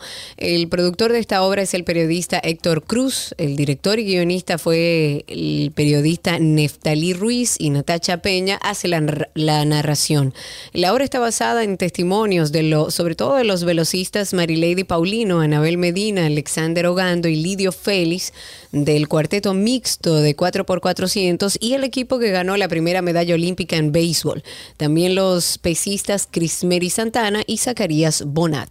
Me voy entonces de este lado con golf. El sueño de todo golfista amateur es ingresar al club más exclusivo del mundo la segunda semana de abril. La aventura no es fácil porque los tickets son limitados y el Masters Tournament en Augusta National es una aspiracional para aficionados y profesionales en el marco del evento organizado por la Edo Miguel Academy que se disputó este fin de semana en Die 4 una de las joyas de Pete Dye en Casa de Campo Resort en Villas. Alberto Menicucci fue el golfista dominicano que aseguró su presencia en el Masters 2023 tras ganar el campeonato a 18 hoyos. Qué bueno. En una noticia de grandes ligas, el dominicano Fernando Tatis Jr. se volvió a someter a una resonancia magnética en su operada muñeca izquierda y se reunió con el cirujano en Arizona. El manager de los padres, Bob Melvin, no ofreció muchas noticias con respecto al progreso del dominicano. Sin embargo, dijo que recibirán más noticias luego de que los doctores ya evalúen las pruebas a profundidad. Tatis se sometió a la cirugía el 16 de marzo y a pesar de que los informes iniciales apuntaban a un periodo más o menos de tres meses de recuperación, Tatis aún está por debutar este año. Ha recibido el alta para hacer prácticamente todas las actividades de béisbol, salvo la de hacer swing. Ok, en grandes ligas, eh, mentira, en la NBA, el tribunal de Kinky, Kinky, ciudad satélite de Moscú, aplazó hasta este viernes el interrogatorio de la baloncestista, a ver, baloncestista, no, baloncestista, wow. Estadounidense Britney Griner, acusado de posesión y contrabando de drogas, más bien de marihuana, delitos de los que se declaró culpable pasado el día 7 la deportista de 31 años, doble campeona mundial, olímpica con su país, fue detenida en febrero pasado en el aeropuerto de Sherem- Sheremetyevo, Ahí fue que tú llegaste cuando fuiste a Moscú. Eh, Sheremetyevo. Mm, mm, mm, no. Ok, de Moscú, tras hallar los funcionarios de aduanas entre sus pertenencias aceite de cannabis, en la vista de este jueves, a la que no se permitió el acceso a la prensa, prestaron declaraciones tres testigos, entre ellos Maxim Ryakov, director general del club UMMC, el club en el que milita la estrella estadounidense, y dice, y estoy citando, saludos Tami, que te incluyes ahí a YouTube. Eh, dice por aquí, por primera vez desde febrero hemos visto a nuestra baloncestista, la palabra esa, baloncestista. Gracias a Dios se siente y se ve bien. Nuestra tarea era decirle al tribunal cómo es ella, como deportista y como persona. Eso dijo Ryakov. Recuerden, antes de finalizar, recordarles nuestro podcast de Karina y Sergio After Dark. En ese lugar va a encontrar muchísima información alrededor de la salud mental y de bienestar. Escúchelo, compártalo, suscríbase. Si usted jamás escuchó un podcast en su vida, lo que le recomendamos es, si no tiene todavía como, no es ducho en eso, váyase a Google, al buscador que usted utiliza para buscar cualquier información en Internet y ponga ahí Karina Larrauri Podcast o Sergio Carlo Podcast y así le va a aparecer todo. Se suscribe y bueno, a partir de ahí todos los viernes estrenamos episodio. Ok, escuchen ustedes. After Dark. Los términos psicópata o sociópata se suelen usar indistintamente para referirse a personas que se alejan de las normas sociales y que actúan en muchas ocasiones sin escrúpulos, sin moralidad. ¿Es lo mismo un psicópata que un sociópata? En la sociopatía el problema es que a pesar de que faltan empatía y quieren romper las reglas sociales, ellos no le importan hacerlo a pesar de las consecuencias. En cambio el psicópata, la forma de organizar, la forma de poderse relacionar es mucho más adecuada con relación al psicópata porque tiene mucho más control de sus acciones que el sociópata, pero quiere conseguir el mismo objetivo. Así es, las personas sociópatas y psicópatas comparten algunos rasgos, algunas conductas, pero son dos trastornos de la personalidad totalmente diferentes y es por esto que quisimos hacer un episodio para hacer las distinciones. Karina y Sergio, After Dark. Y como dijo Karina, usted puede conseguir Karina y Sergio After Dark en cualquiera de las plataformas de podcast. Búsquenos ahí en Google, Karina Larrauri Podcast o Sergio Carlo Podcast. Hasta aquí, Deportes en 12 y 2.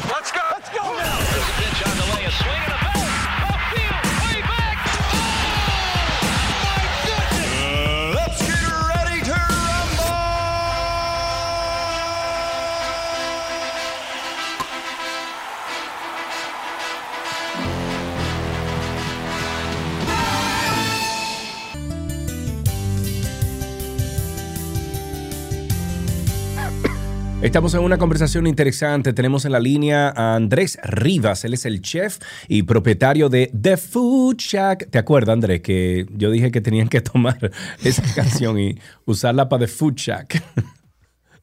Eh, sí, sí, sí. Y de nuevo te comento que es una de mis canciones favoritas, yo la escucho cada rato. Claro, claro, claro, debe ser así. Él, eh, Andrés, está aquí con nosotros y nos habla sobre el proceso creativo en cada una de sus hamburguesas en The Food Shack, que te prometo, en agosto estaré en el país. Andrés, voy a pasar por allá con mi esposa a comernos una buena hamburguesa Qué para que tú entonces me digas cuál es la que yo tengo que comer. Pero mira, ¿cómo, cómo nace Ah, la no, hamburguesa excelente. de The Food Shack? Bueno, mira, este, primero que todo, gracias por la oportunidad de estar aquí nuevamente con ustedes. Eh, te comento, mira, nosotros tenemos cerca de 15 hamburguesas distintas en nuestro Uy, menú, ¿eh? Qué rico. Eh, y, y de nuevo, la especialidad nuestra son las hamburguesas artesanales, todo hecho a mano, Sí. el pan horneado diario.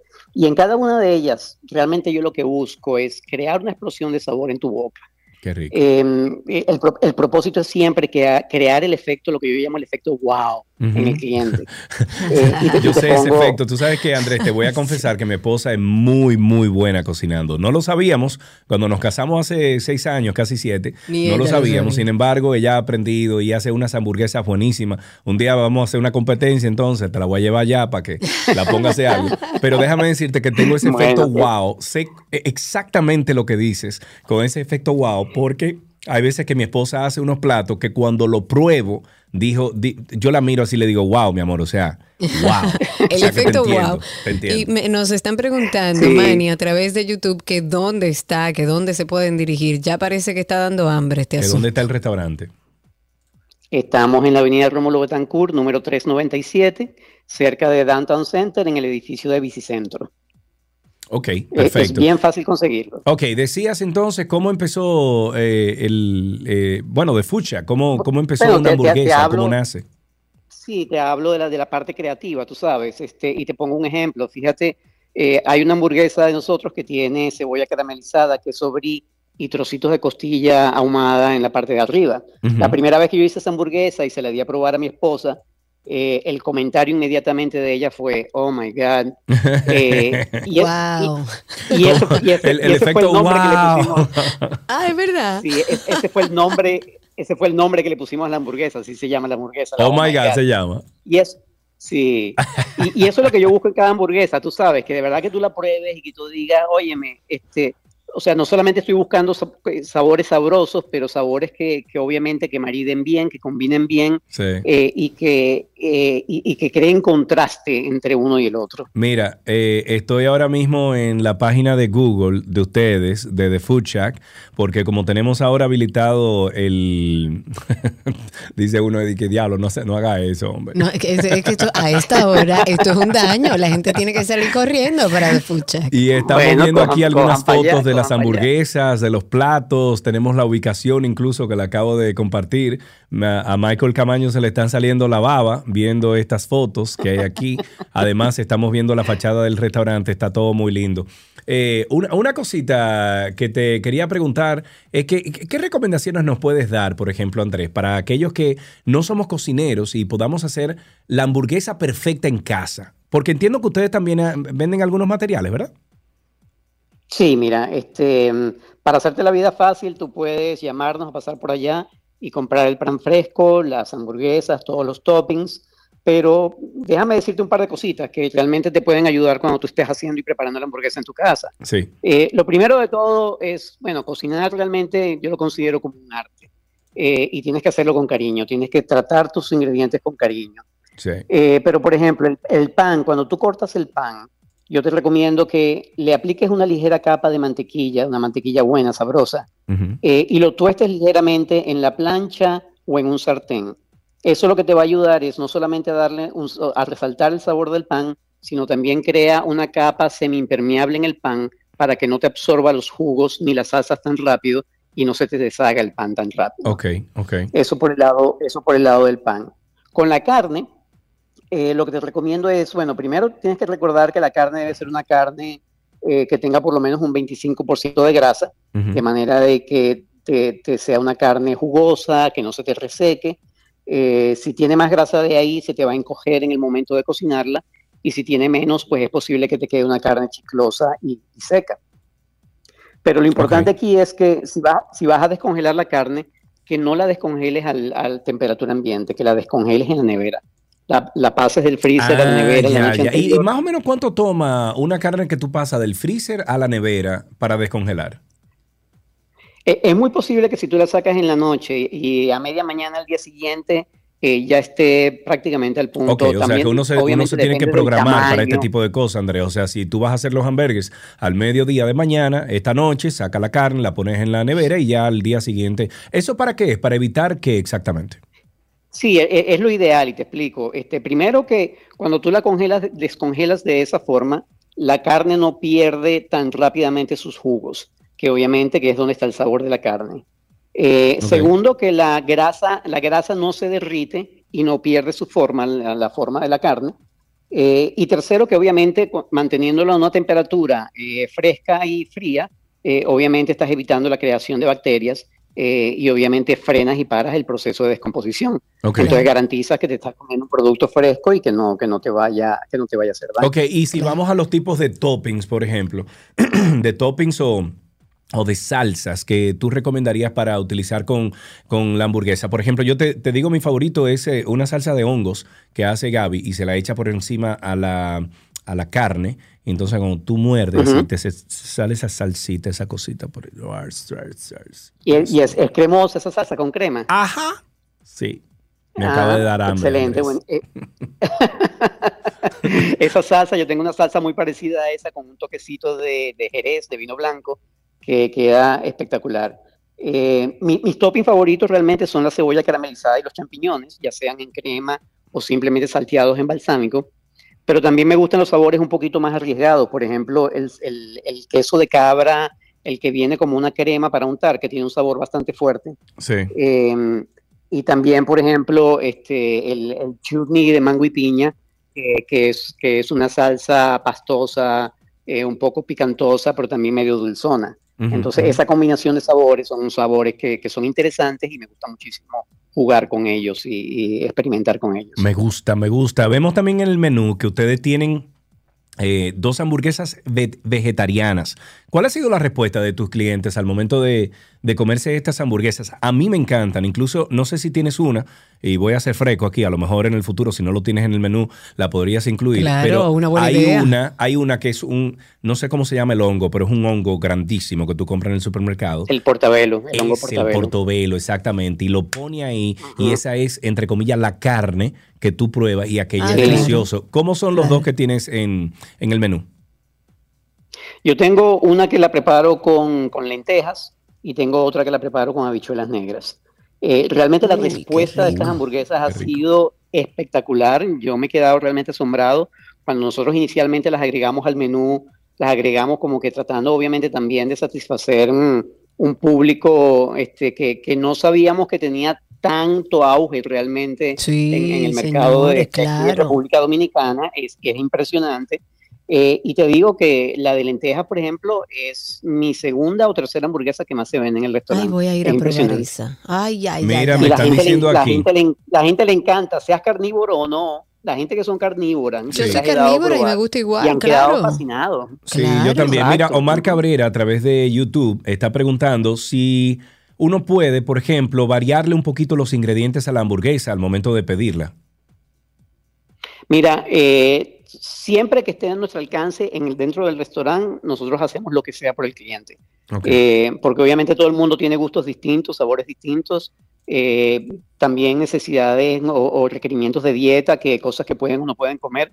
O sea que la respuesta básicamente es sí, nosotros hacemos lo que sea por el cliente. Si eso es lo que le gusta y lo que él quiere, este, feliz de la vida. Y me preguntan por aquí que si alguien llega allá y dice, mira, escuché en 12 y 2 lo que ustedes hacen aquí, que si le dan un Oh, descuento. que vaya toda la comunidad y que darle Que un si- no, no, están preguntando que si le dan un descuento. O regalarle O algo. que regalarle algo. Pasen, No sé pasen. si la papita o algo, no, sé, Andrés. Mira, a ver. pa- pasen, pasen por allá y si mencionan que nos escucharon aquí, que me escucharon a mí en esta entrevista, les doy el 15% de descuento. El diantre, míralo ahí. Bueno, para la comunidad y a los comunidad 124 entera. que están conectados a través de YouTube y obviamente lo- los miles de personas que nos escuchan a través de la radio, pues ya saben que pueden llegar allá, decir, escuché tu entrevista con Sergio Carlos y Karina, quiero mi descuento. ¿Qué novedades hay Ahora en The Food Shack para no despedirnos sin las cosas buenas que vienen por ahí? Ahora, ahora mismo le escribo a los muchachos en el restaurante, ojo, que van a llegar la gente pidiendo. Claro, importante. Claro. Mira, ya Sugel, Mira, no, mira, Sugel, principalmente- Claribel, eh, Manny Almanzar, eh, Manuel van para allá a probar una hamburguesa de, de The Food Shack. Ay, Dios mío, qué lío me metí yo cuando No, pero, pero te- yo, yo, cre- yo creí que tú ibas a decidir que le regaló la papa, pero bueno. No, pero está muy bien el 15%, que vaya un grupo grande, comunidad, reúnase allá en The Food Shack y mándenos fotos. Exacto. ¿Qué, qué vida, novedades claro tenemos sí, en The Food Shack? Mira, este, o- obviamente después de nuestra reciente remodelación, lo que queremos es seguir recordándole a la gente, que la gente se entere más y más cada día de que estamos abiertos para el almuerzo, estamos abiertos a partir de las 12, eh, eh, de martes a domingo, to- o sea que prácticamente todos los días, excepto los lunes. Y también nuestro happy hour, que hemos extendido la hora, ya que la gente nos los ha pedido porque no pueden llegar por el tapón o no Ujú. pueden llegar porque salieron tarde del trabajo. Estamos ahora con el happy hour de 4 a 8 de la noche, con 50% en cócteles eh, y vinos y 20% en todas nuestras entraditas. Ok, estoy viendo aquí que están en la avenida Rómulo Betancourt, entre la Ernesto Lamasa y la General Román Franco, que son las paralelas, eh, perdón, la- las horizontales, las, eh, sí, paralelas, y luego entonces está justo después de la Carmen Mendoza de Corniel, eh, si vas de, de este a oeste, ¿correcto? Correcto. Antes de llegar a la Núñez de Cáceres, estamos ahí a mano derecha, en el mismo edificio de Bicicentro. Sí, ahí lo estoy viendo también en las fotos que comparten el edificio con Bicicentro.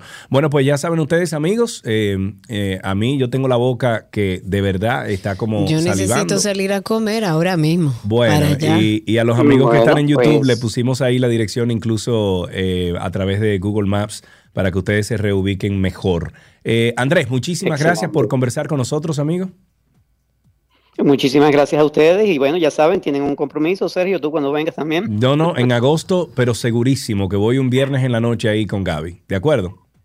Eh, excelente, pues un abrazo y de nuevo gracias por la Un abrazo, amigo. ustedes. Estuvimos conversando con Andrés Rivas. Él es el chef y propietario de The Food Shack. Is a little place where you can get a burger. Óyelo ahí, ya, con todo y la canción. Hasta aquí esta conversación de ahora en interesante. adelante. Adiós.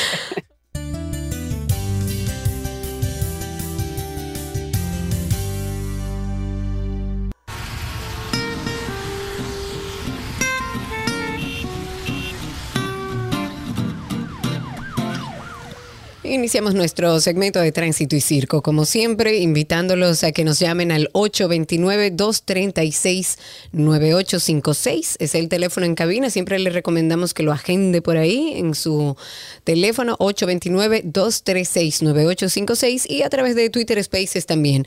Van a Twitter, nos buscan en la aplicación original de Twitter, nos buscan como 12 y 2. Cuando entren a nuestro perfil van a ver ahí un- unos circulitos. Clique encima y así nos escucha en su celular. Puede participar con nosotros también a través de- del celular. Y recuerden que estamos en vivo también a través de nuestra página 12y2.com. Y ahora en modalidad YouTube también, señores. Estamos haciendo unas pruebas por ahí. Suscríbase para que ya esté al tanto todos los días de lo que pasa en 12 y 2. Vamos a ir afinando algunas cosas, pero ya estamos en vivo en YouTube.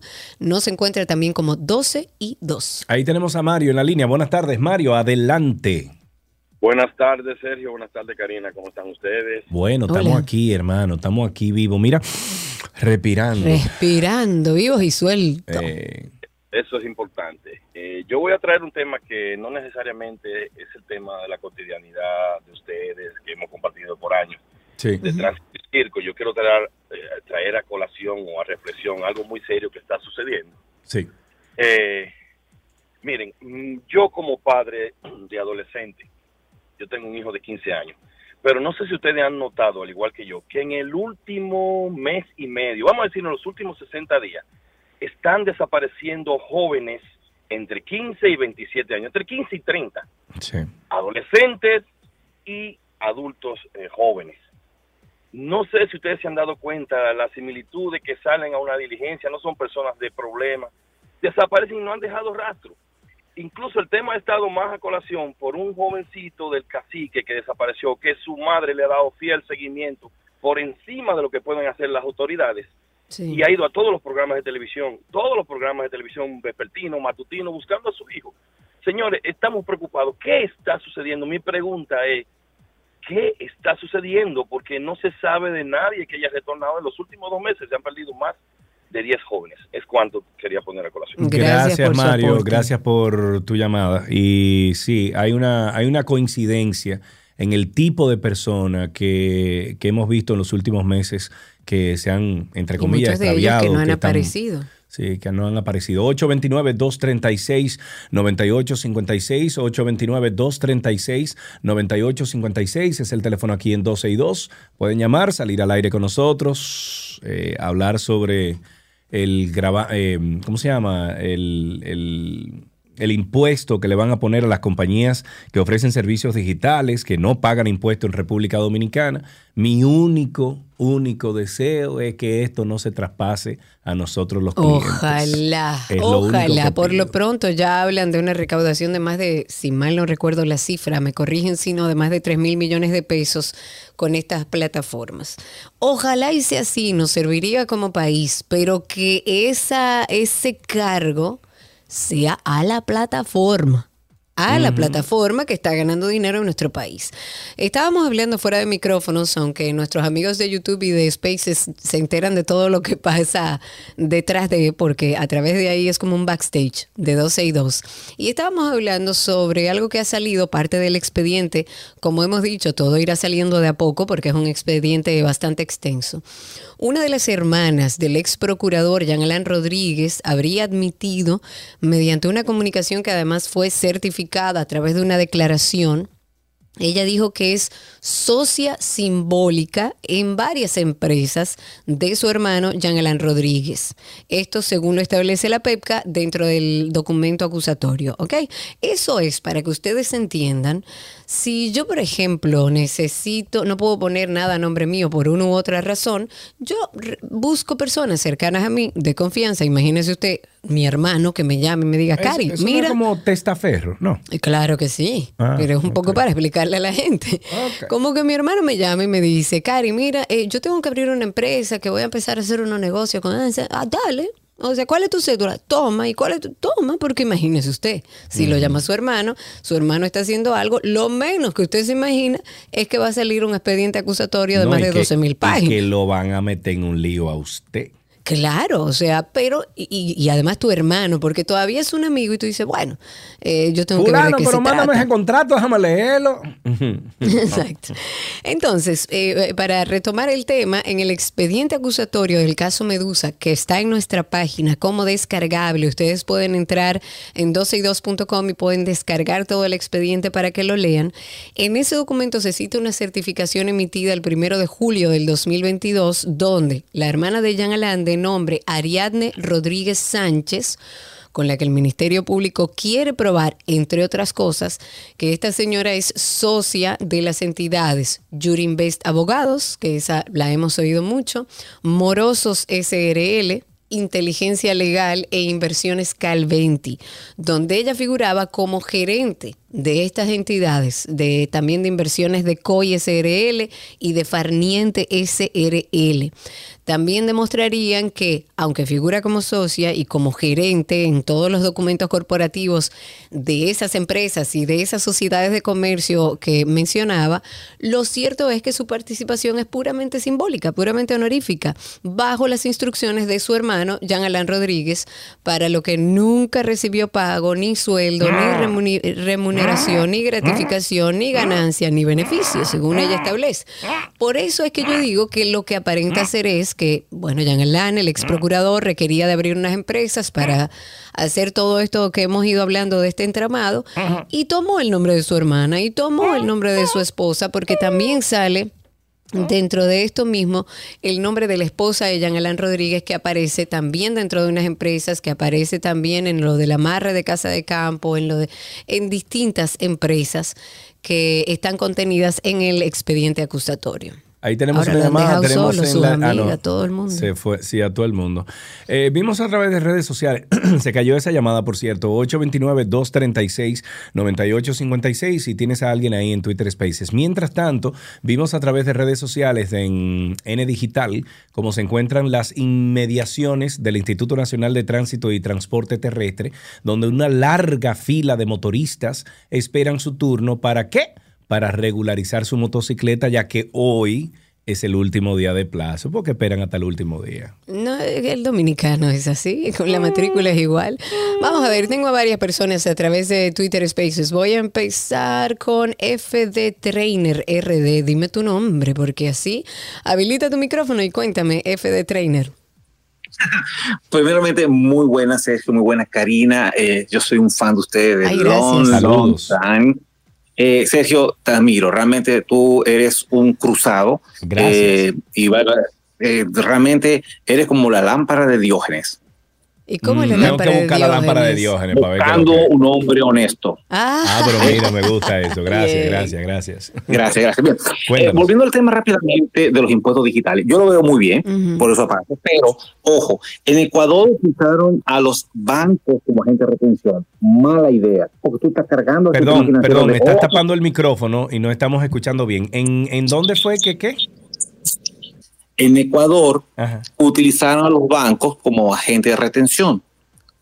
no negociaron directamente con, la- con las empresas de, digitales. Bueno, Ahora según bien, lo que dice la información aquí, dice que están negociando directamente con, y aquí mencionan algunas, Facebook, Amazon, Google, Netflix, Spotify, Didi y muchos otros, para que esto no se refleje al consumidor. Pero tú sabes cómo es.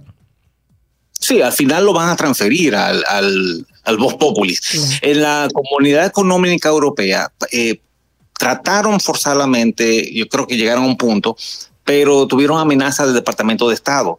Aquí hay que, yo siempre digo que hay que pisar fino, porque como diría Maquiavelo, cuando te metes con los intereses de la gente, lo tienes de frente. Claro. Yo creo que hay que hacerlo pausado, o sea, por, por etapa, por secuencia. Yo creo que es la mejor forma, pero eh, como citando, y ya para darle la oportunidad a otro oyente, citando Benjamin Franklin, hay dos cosas seguras, la muerte y los impuestos. Sí, señor, eso sí, es verdad, sí, eso es segurísimo. Lo que pasa es que para muchos no es seguro, ¿no? Ni lo pagan. Ahí tenemos una llamada. Ahí tenemos en la línea a Juan Carlos. Juan Carlos, adelante, buenas tardes. Buenas tardes, Sergio. Bendiciones para ti y para esa distinguida y preciosa dama, Amén, Karina. amigo. para ti también, cuéntanos. Bueno, tengo dos temas muy importantes. Rapidito lo voy a hacer para dar eh, también cabida a otro compañero. Gracias. Eh, estoy con la persona que llamó con el, el asunto de los jóvenes que realmente se están eh, extraviando. eh. ahí hay que ponerle muchos énfasis las autoridades. Eh, está pasando algo algo grave, grave, que no se le puede escapar de las manos a estas autoridades. La otra cosa es, Karina, creo que ustedes recuerdan una vez que yo le, le llamé de un pollo que había en la 27 con, con Betancia. Ajá. ¿Qué sucede ahí? Lo que está pasando es, de inmediatamente yo hice esa denuncia, ellos fueron y taparon ese hoyo a los dos o tres días porque yo paso he sido por ahí bastante. Pero ¿dónde que está el problema? El problema está es que no se sabe cómo que trabaja obra pública. El problema de eso es el agua que cae del elevado, la tubería no la tiene. Entonces, toda esa agua, tú pasas por ahí lloviendo, Karina, y tú estás expuesta a que tu, tu vehículo se abolle o se le rompa Carlos eh, cualquier farol, un vidrio o algo. Deben de, de tener una, ¿cómo te digo? Eh, eh, eh, un crioqui, o sea, eh, eh, formar bien y hacer las cosas bien porque nos quitan demasiados impuestos. Sí, yo creo que sí, yo, yo estoy de acuerdo. Gracias por tu llamada. Ahí tenemos otra llamadita y vamos entonces con Twitter Spaces. Estamos con Enrique. Buenas tardes, Enrique. Muy buenas tardes, Celio y Karina. Enrique, ¿y Le qué es eso que suena ahí en el ¿Qué es eso que suena ahí detrás? El radio que lo No, tiene nada, alto. nada. Nada. Voy- ok. voy- me voy a retirar un poco del teléfono. Sí, exacto. Dale. Pues bien, le saludo el más interactivo de mi pueblo, La Romana. Yo soy Enrique. Hola. Enrique. Dos preguntas breves. Enrique, perdón, antes de que tú empieces, ¿tú quieres, eh, has soñado algún día en ser locutor? ¿Por qué, Celio? ¿Por qué? Porque el radio está altísimo y la única, eh, la única eh, razón para eso es para tú oírte tú mismo.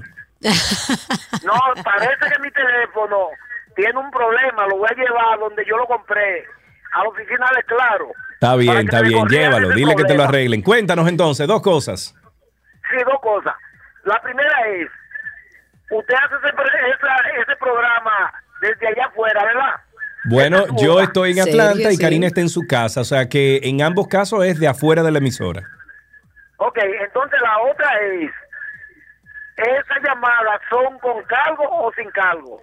Sin Gracias, cargo, sin cargo, totalmente gratis para ti, para el oyente. 829-236-9856. Digo, al menos que tú utilices tu teléfono celular, entonces ahí tiene un cargo, pero eso es de tu parte. Sin embargo, aquí eh, nosotros no cobramos por la llamada. Ahí tienes a alguien. Bien, sí, tengo a varias personas por aquí. Voy a empezar con Robert Emilio. Adelante, Robert Emilio, que tienes ahí un momentito eh, esperando y ha solicitado ser hablante. Los que quieran hablar por Twitter Spaces, recuerden que tienen ahí un botoncito que dice solicitar ser hablantes, por ahí puede hacerlo. Adelante, ¿cómo estás, amigo Robert? Robert. Sí, buenas tardes. Perdón, que es que voy en, voy en carretera. ¿Me escucho bien? Se escucha bien, pero ¿quién es que habla? Robert, ¿verdad? ¿Escucha?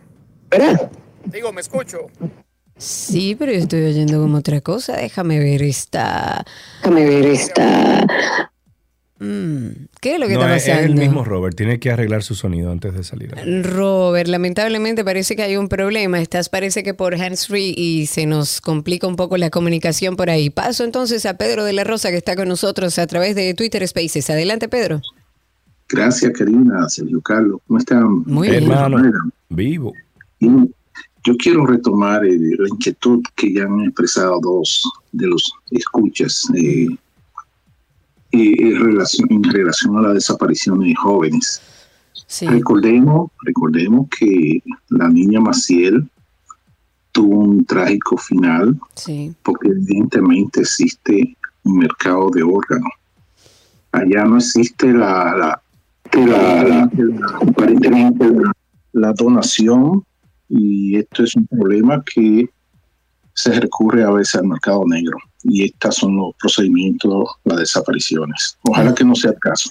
Ojalá y no sea así. Gracias, Pedro. 829-236-9856. Me tengo que ir a un corte comercial. ¿Tienes a alguien ahí en la línea? Sí, señora. Tenemos aquí a Rafael y luego vamos a ese corte. Rafael, adelante. Estás al aire.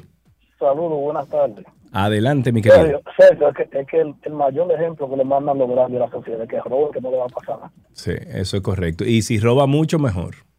Mucho mejor, así mismo. Así mismito es. Muchísimas gracias por esa llamada, Rafael. Nosotros, eh, nosotros aprovechamos para dar un, hacer un corte comercial y regresamos de inmediato con más de tránsito y circo. Sigan llamando 829-236-9856 y el, también el Twitter Spaces arroba 12 y 2 en Twitter Spaces. Ya regresamos.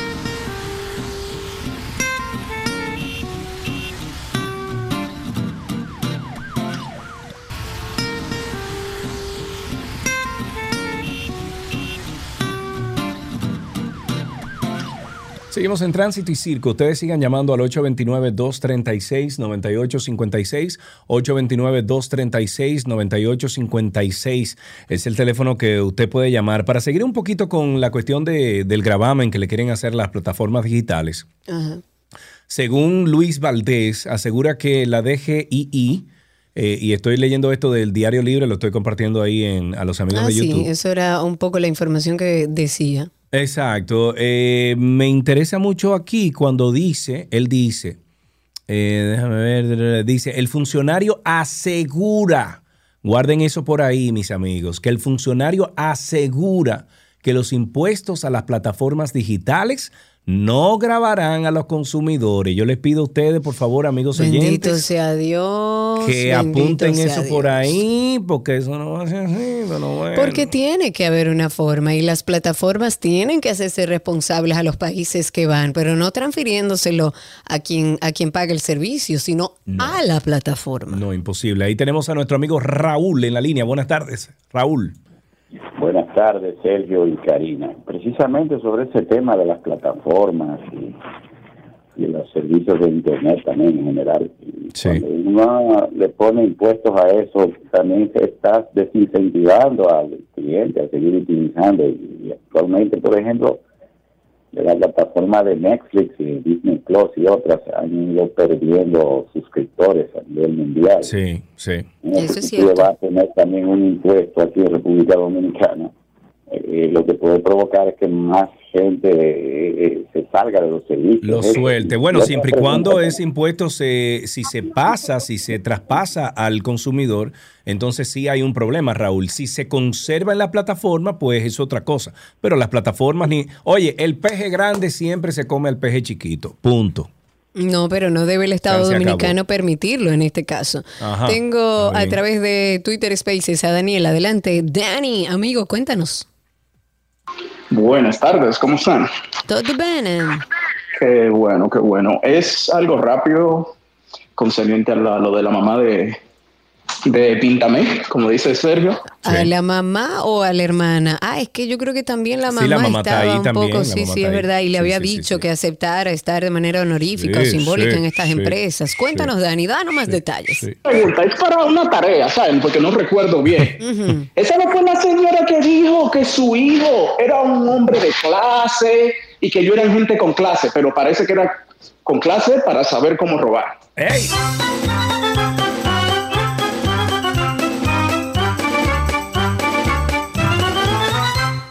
¿Y por qué Camaño te hace esa seña así? ¿Y qué Camaño me está haciendo? ¿Dónde Mira, Camaño me está en haciendo señas? A Mira, ver. te está haciendo una seña como así, como cuando uno se pone como una pistola a la cabeza, no sé por qué. Camaño, explícamelo porque yo no sé. O sea, Camaño, Dice- Camaño explica. Dania Solano dice, señor Sergio, qué exagerado, se pasó con eso, con ese soplador de aire. Ah. Es un poco grande, sí. Esto es una 829. aspiradora de mano incluso. Sí, 829-236-9856. Ahí tenemos una llamada. Luego pasamos a nuestros amigos de Spaces. Ahí tenemos a Rafael. Buenas tardes, Rafael. Rafael, Ra- Rafael nuevamente, Sergio, olvidó decirle algo. ¿no? A ver.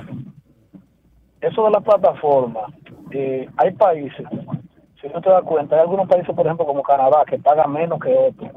Pero eso depende, al final las plataformas le van a cargar un... Pero, perdón, ¿Canadá paga menos que otro en qué? Porque Canadá tiene uno de en, los... Amazon, en Amazon Prime pagan menos que, que Estados Unidos.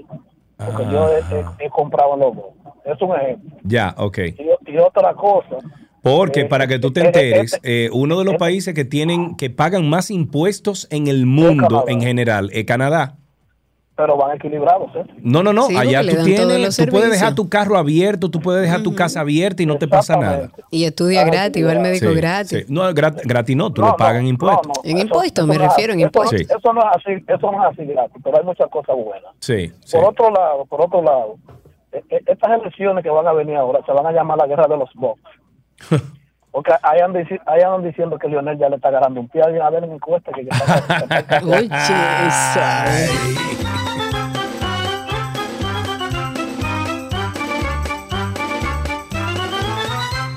Con esto nos despedimos entonces, al menos que tú tengas algo por ahí. Vamos a darle chance a José Álvarez, que está hace un ratito con nosotros a través de Spaces con la mano levantada. José, adelante, habilita tu micrófono y te escuchamos.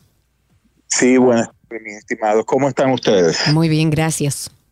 Qué bueno, qué bueno. Miren, le llamo con dos temas. Uno eh, es en relación al tema del proyecto de cobro de impuestos a las plataformas. En lo particular yo lo veo correcto y yo les voy a decir por qué. también. Entre Estados Unidos y República Dominicana existen acuerdos de, doble tribu- de, de no doble tributación. ¿Qué pasa? Muchos dominicanos que compramos, por ejemplo, ahora en el Prime Day, nosotros pagamos sell taxes del estado de la Florida cuando compramos esos productos. Sin embargo, no nos corresponde por ley.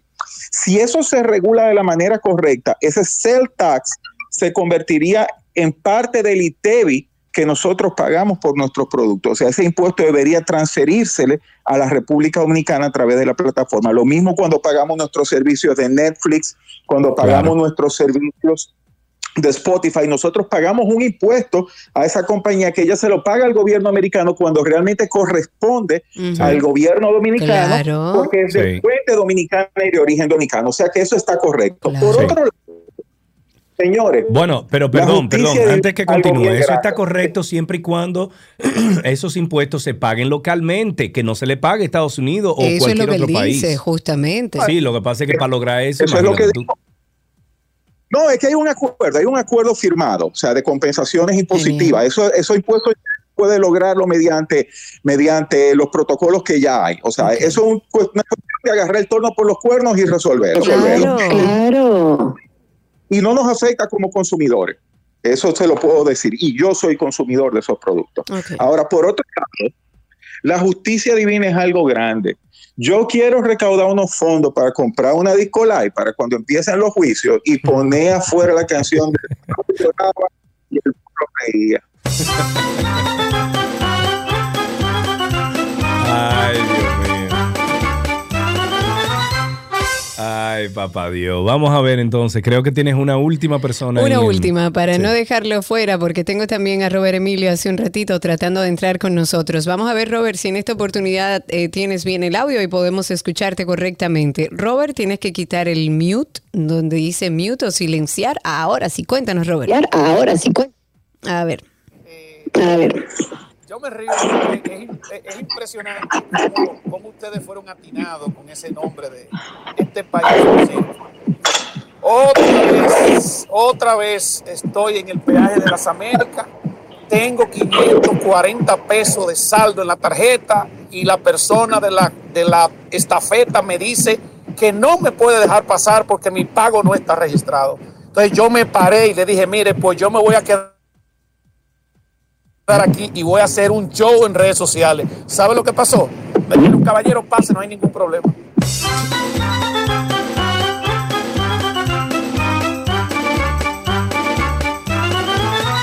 Nuestro, Nuestro se- segmento de medicina. Ah, yo no entendí. Yo, yo pensé que tú me dijiste hazlo tú.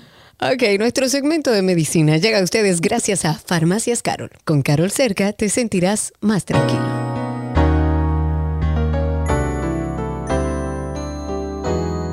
Ok, estamos en medicina. Eso quiere decir que tenemos a una de nuestras doctoras favoritas aquí de nuestro programa, la doctora Yori A. Roque Jiménez. Ella pertenece. Ve acá, y tú no debes salir en cámara con nosotros hoy, Yori. Pero yo estoy muy peinada, muy con mis ojeras tapadas. Oh, pero señor. Pero pon una laptop ahí y sal con nosotros en cámara, Yori. Lo que, lo que no tengo es la laptop. Ah, no, pues vamos a dejarlo para la próxima, está bien. Eh, tenemos a la doctora Yoria Roque Jiménez con nosotros, es infectóloga internista del Hospital Metropolitano de Santiago, el HOMS, y Yori nos trae las últimas actualizaciones del mundo de la medicina. Yori, empecemos entonces por la situación del COVID. Habemos nueva subvariante. Eh, increíble. Realmente la semana pasada hablamos de dos subvariantes que ya se vienen conversando desde hace varias semanas en el mundo entero, que son la BA4 y la BA5, por el hecho de que se habían confirmado aquí en, en nuestro país, en República Dominicana, de estas la BA5, ahora mismo en la que está dominando, incluso por encima de Omicron, de todas las demás.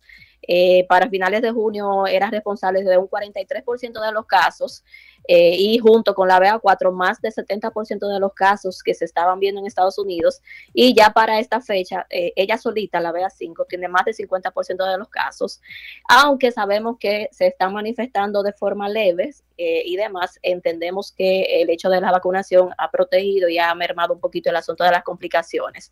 Todo eso y ahora viene una nueva subvariante, entonces se ha estado hablando mucho de la BA5, de qué tan contagiosa, de qué tan, tan transmisible, incluso se le, da, se le adjudicó cinco veces más transmisible que el Omicron original.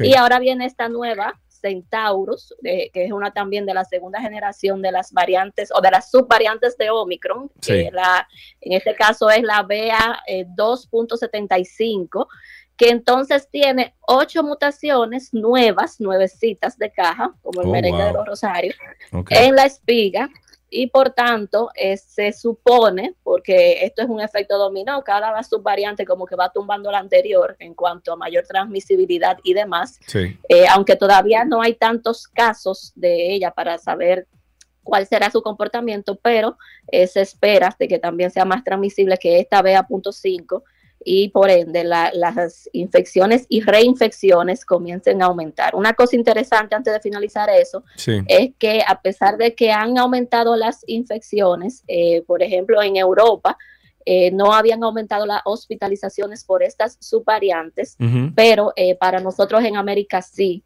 han aumentado las hospitalizaciones y eh, obviamente esto es algo que tenemos que tener en cuenta en las próximas semanas. Ok, pero las muertes eh, siguen bajitas igual o, o- o cero muertes. Sí, la muerte sigue en bajita. Eh, recientemente, ayer, eh, incluso vi un, un reporte de CNN esta mañana que decía que un nuevo estudio sugiere que BA5, no la Centaurus, porque de esa todavía no tenemos muchos datos, pero que la BA5 sea más eh, grave que anteriores. Pero eh, sí se explicaba en ese estudio Sí. que quizás el número de hospitalizaciones ha aumentado porque ha aumentado el número de las infecciones. Entonces, obviamente, es como, eh, como un ciclo que se está eh, perpetuando, pero las muertes eh, para eh, global todavía no han aumentado considerablemente. Sí, para nosotros en América, eh, en relación a Europa, hubo un aumento de muerte por estas dos subvariantes.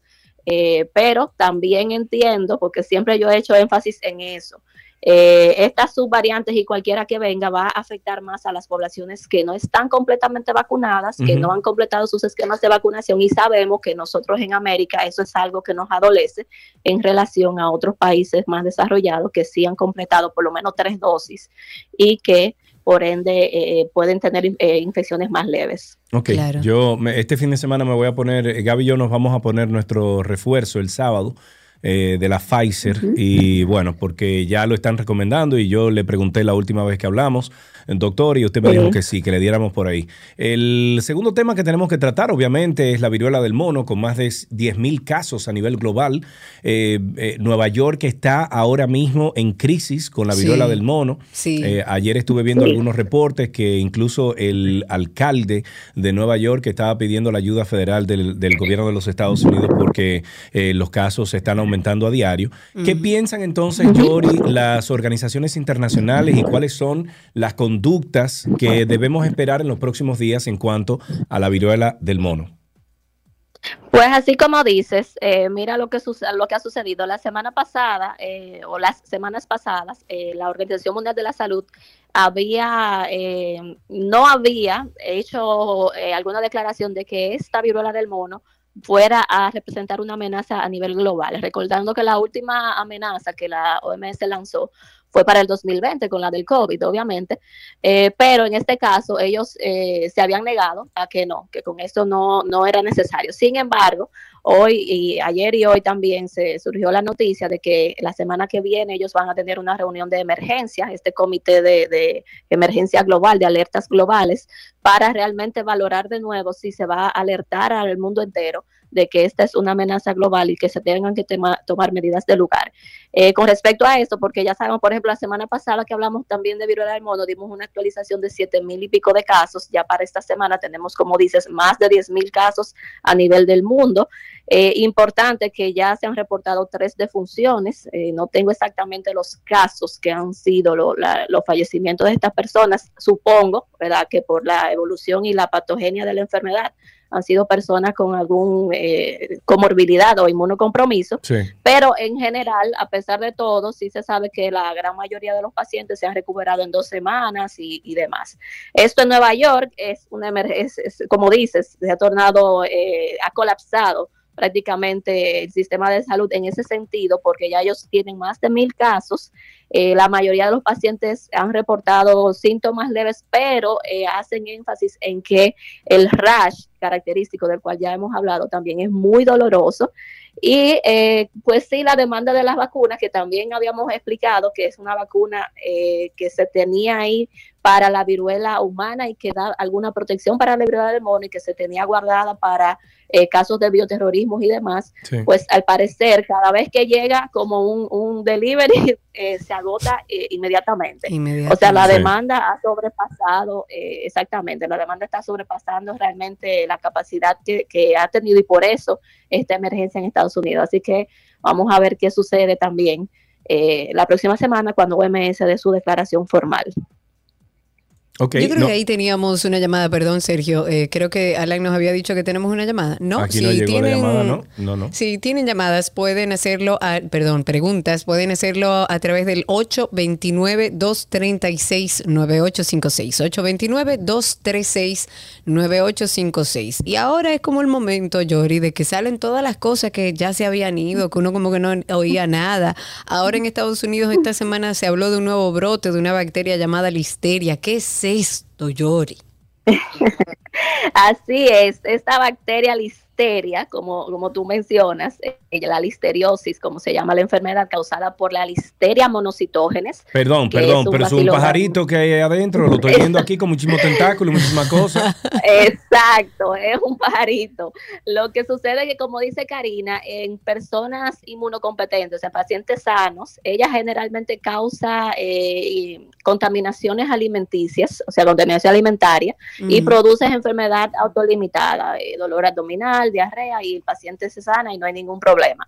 Muy rara vez uno tiene que poner un manejo específico, a menos que se trate obviamente de un paciente con alguna comorbilidad. En este caso, ya en Estados Unidos se reportó este brote estas semanas eh, pasadas, eh, secundaria contaminación con un helado porque esta es una bacteria que le encanta el frío, ella se, se multiplica ah, en el frío. Entonces, eh, realmente se ha considerado el brote ocasionado en 23 eh, pacientes, de los cuales 22 han sido hospitalizados y uno de hecho eh, falleció por la ingesta del helado Big Olaf Creamery Ice Cream. No sé si lo dije bien, Sergio, pero No, más no, o menos. bien, olvídate, te defendiste, dale para allá. Sé feliz. Entonces, entonces, el, el llamado que ha hecho la CDC es que todos los helados de esta marca con fecha de caducidad 30 de junio sean descartados. Si usted lo compró, tiene que sacarlo de su freezer, botarlo, porque esta enfermedad se puede manifestar tan pronto como días después de la ingesta del el alimento contaminado, hasta dos semanas y hasta 70 días después haciendo la aclaración de que generalmente, por eso casi no escuchamos de esta bacteria, como expliqué anteriormente, es autolimitada, excepto en embarazadas, porque hay un tema ahí con, con, el, con la placenta y demás, donde puede causar eh, síntomas leves en la embarazada, pero en el niño, en el bebé, puede causar eh, parto prematuro, muerte intrauterina, retraso del crecimiento, infecciones serias en, en el bebé Sí. y también en personas mayores de 65 años. Ya personas eh, no embarazadas, pero que tienen algún, algún trastorno en su sistema inmune, pueden causar eh, o pueden ocasionarse cuadros de encefalitis, que son infecciones en el sistema nervioso central, y eso todo hay que tenerlo en cuenta, sobre todo el que vive allá en Estados Unidos que nos esté escuchando y que todavía tenga algunos de esos helados eh, guardados. ¿De cuáles helados estamos hablando, Yori?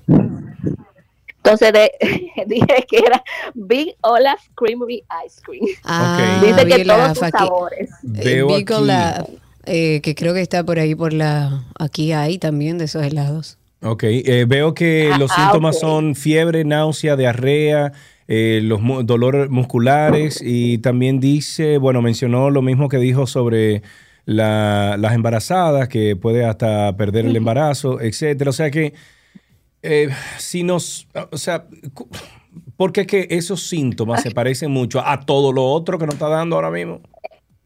Es así, o sea, realmente lo que el llamado de CDC, porque como te digo, uno casi no escucha de esa bacteria porque cualquiera que se contamine con ella, eh, sin tratamiento, elimina y se sana y ya, si no es enfermo de alguna otra cosa.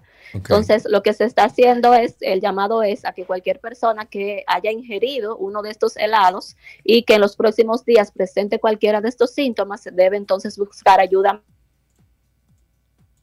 médica porque eh, puede tratarse de, de este brote que Muy estamos bien. hablando. Bueno, por una cuestión de tiempo tenemos que dejarlo hasta aquí. Doctora, muchísimas gracias por haber estado con nosotros.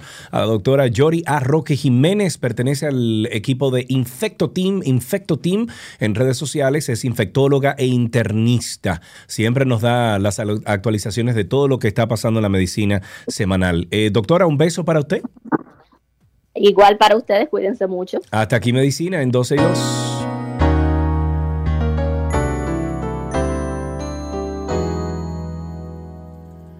Las noticias actualizadas llegan a ustedes gracias a la Asociación La Nacional, tu centro financiero familiar, donde todo es más fácil.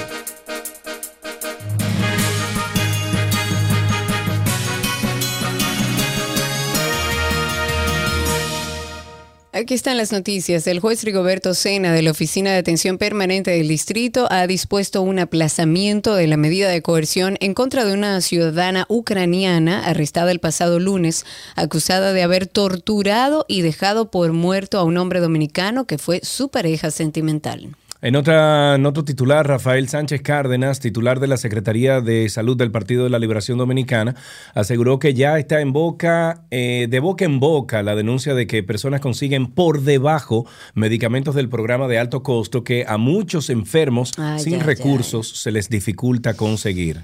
El director general de Impuestos Internos expresó hoy que la implementación de nuevos impuestos a las plataformas digitales no viene a agregar o agravar a los consumidores. Qué bueno. Y por tal razón, el anteproyecto de reglamento está siendo discutido y consensuado antes de su aprobación. El presidente de Brasil, Jair Bolsonaro, afirmó que proporciona, eh, a ver, propondrá a su homólogo ucraniano Volodymyr Zelensky una solución para acabar la guerra con Rusia, similar al proceso que terminó con el conflicto bélico entre Argentina y el Reino Unido en el 1982. Y hasta aquí las informaciones actualizadas.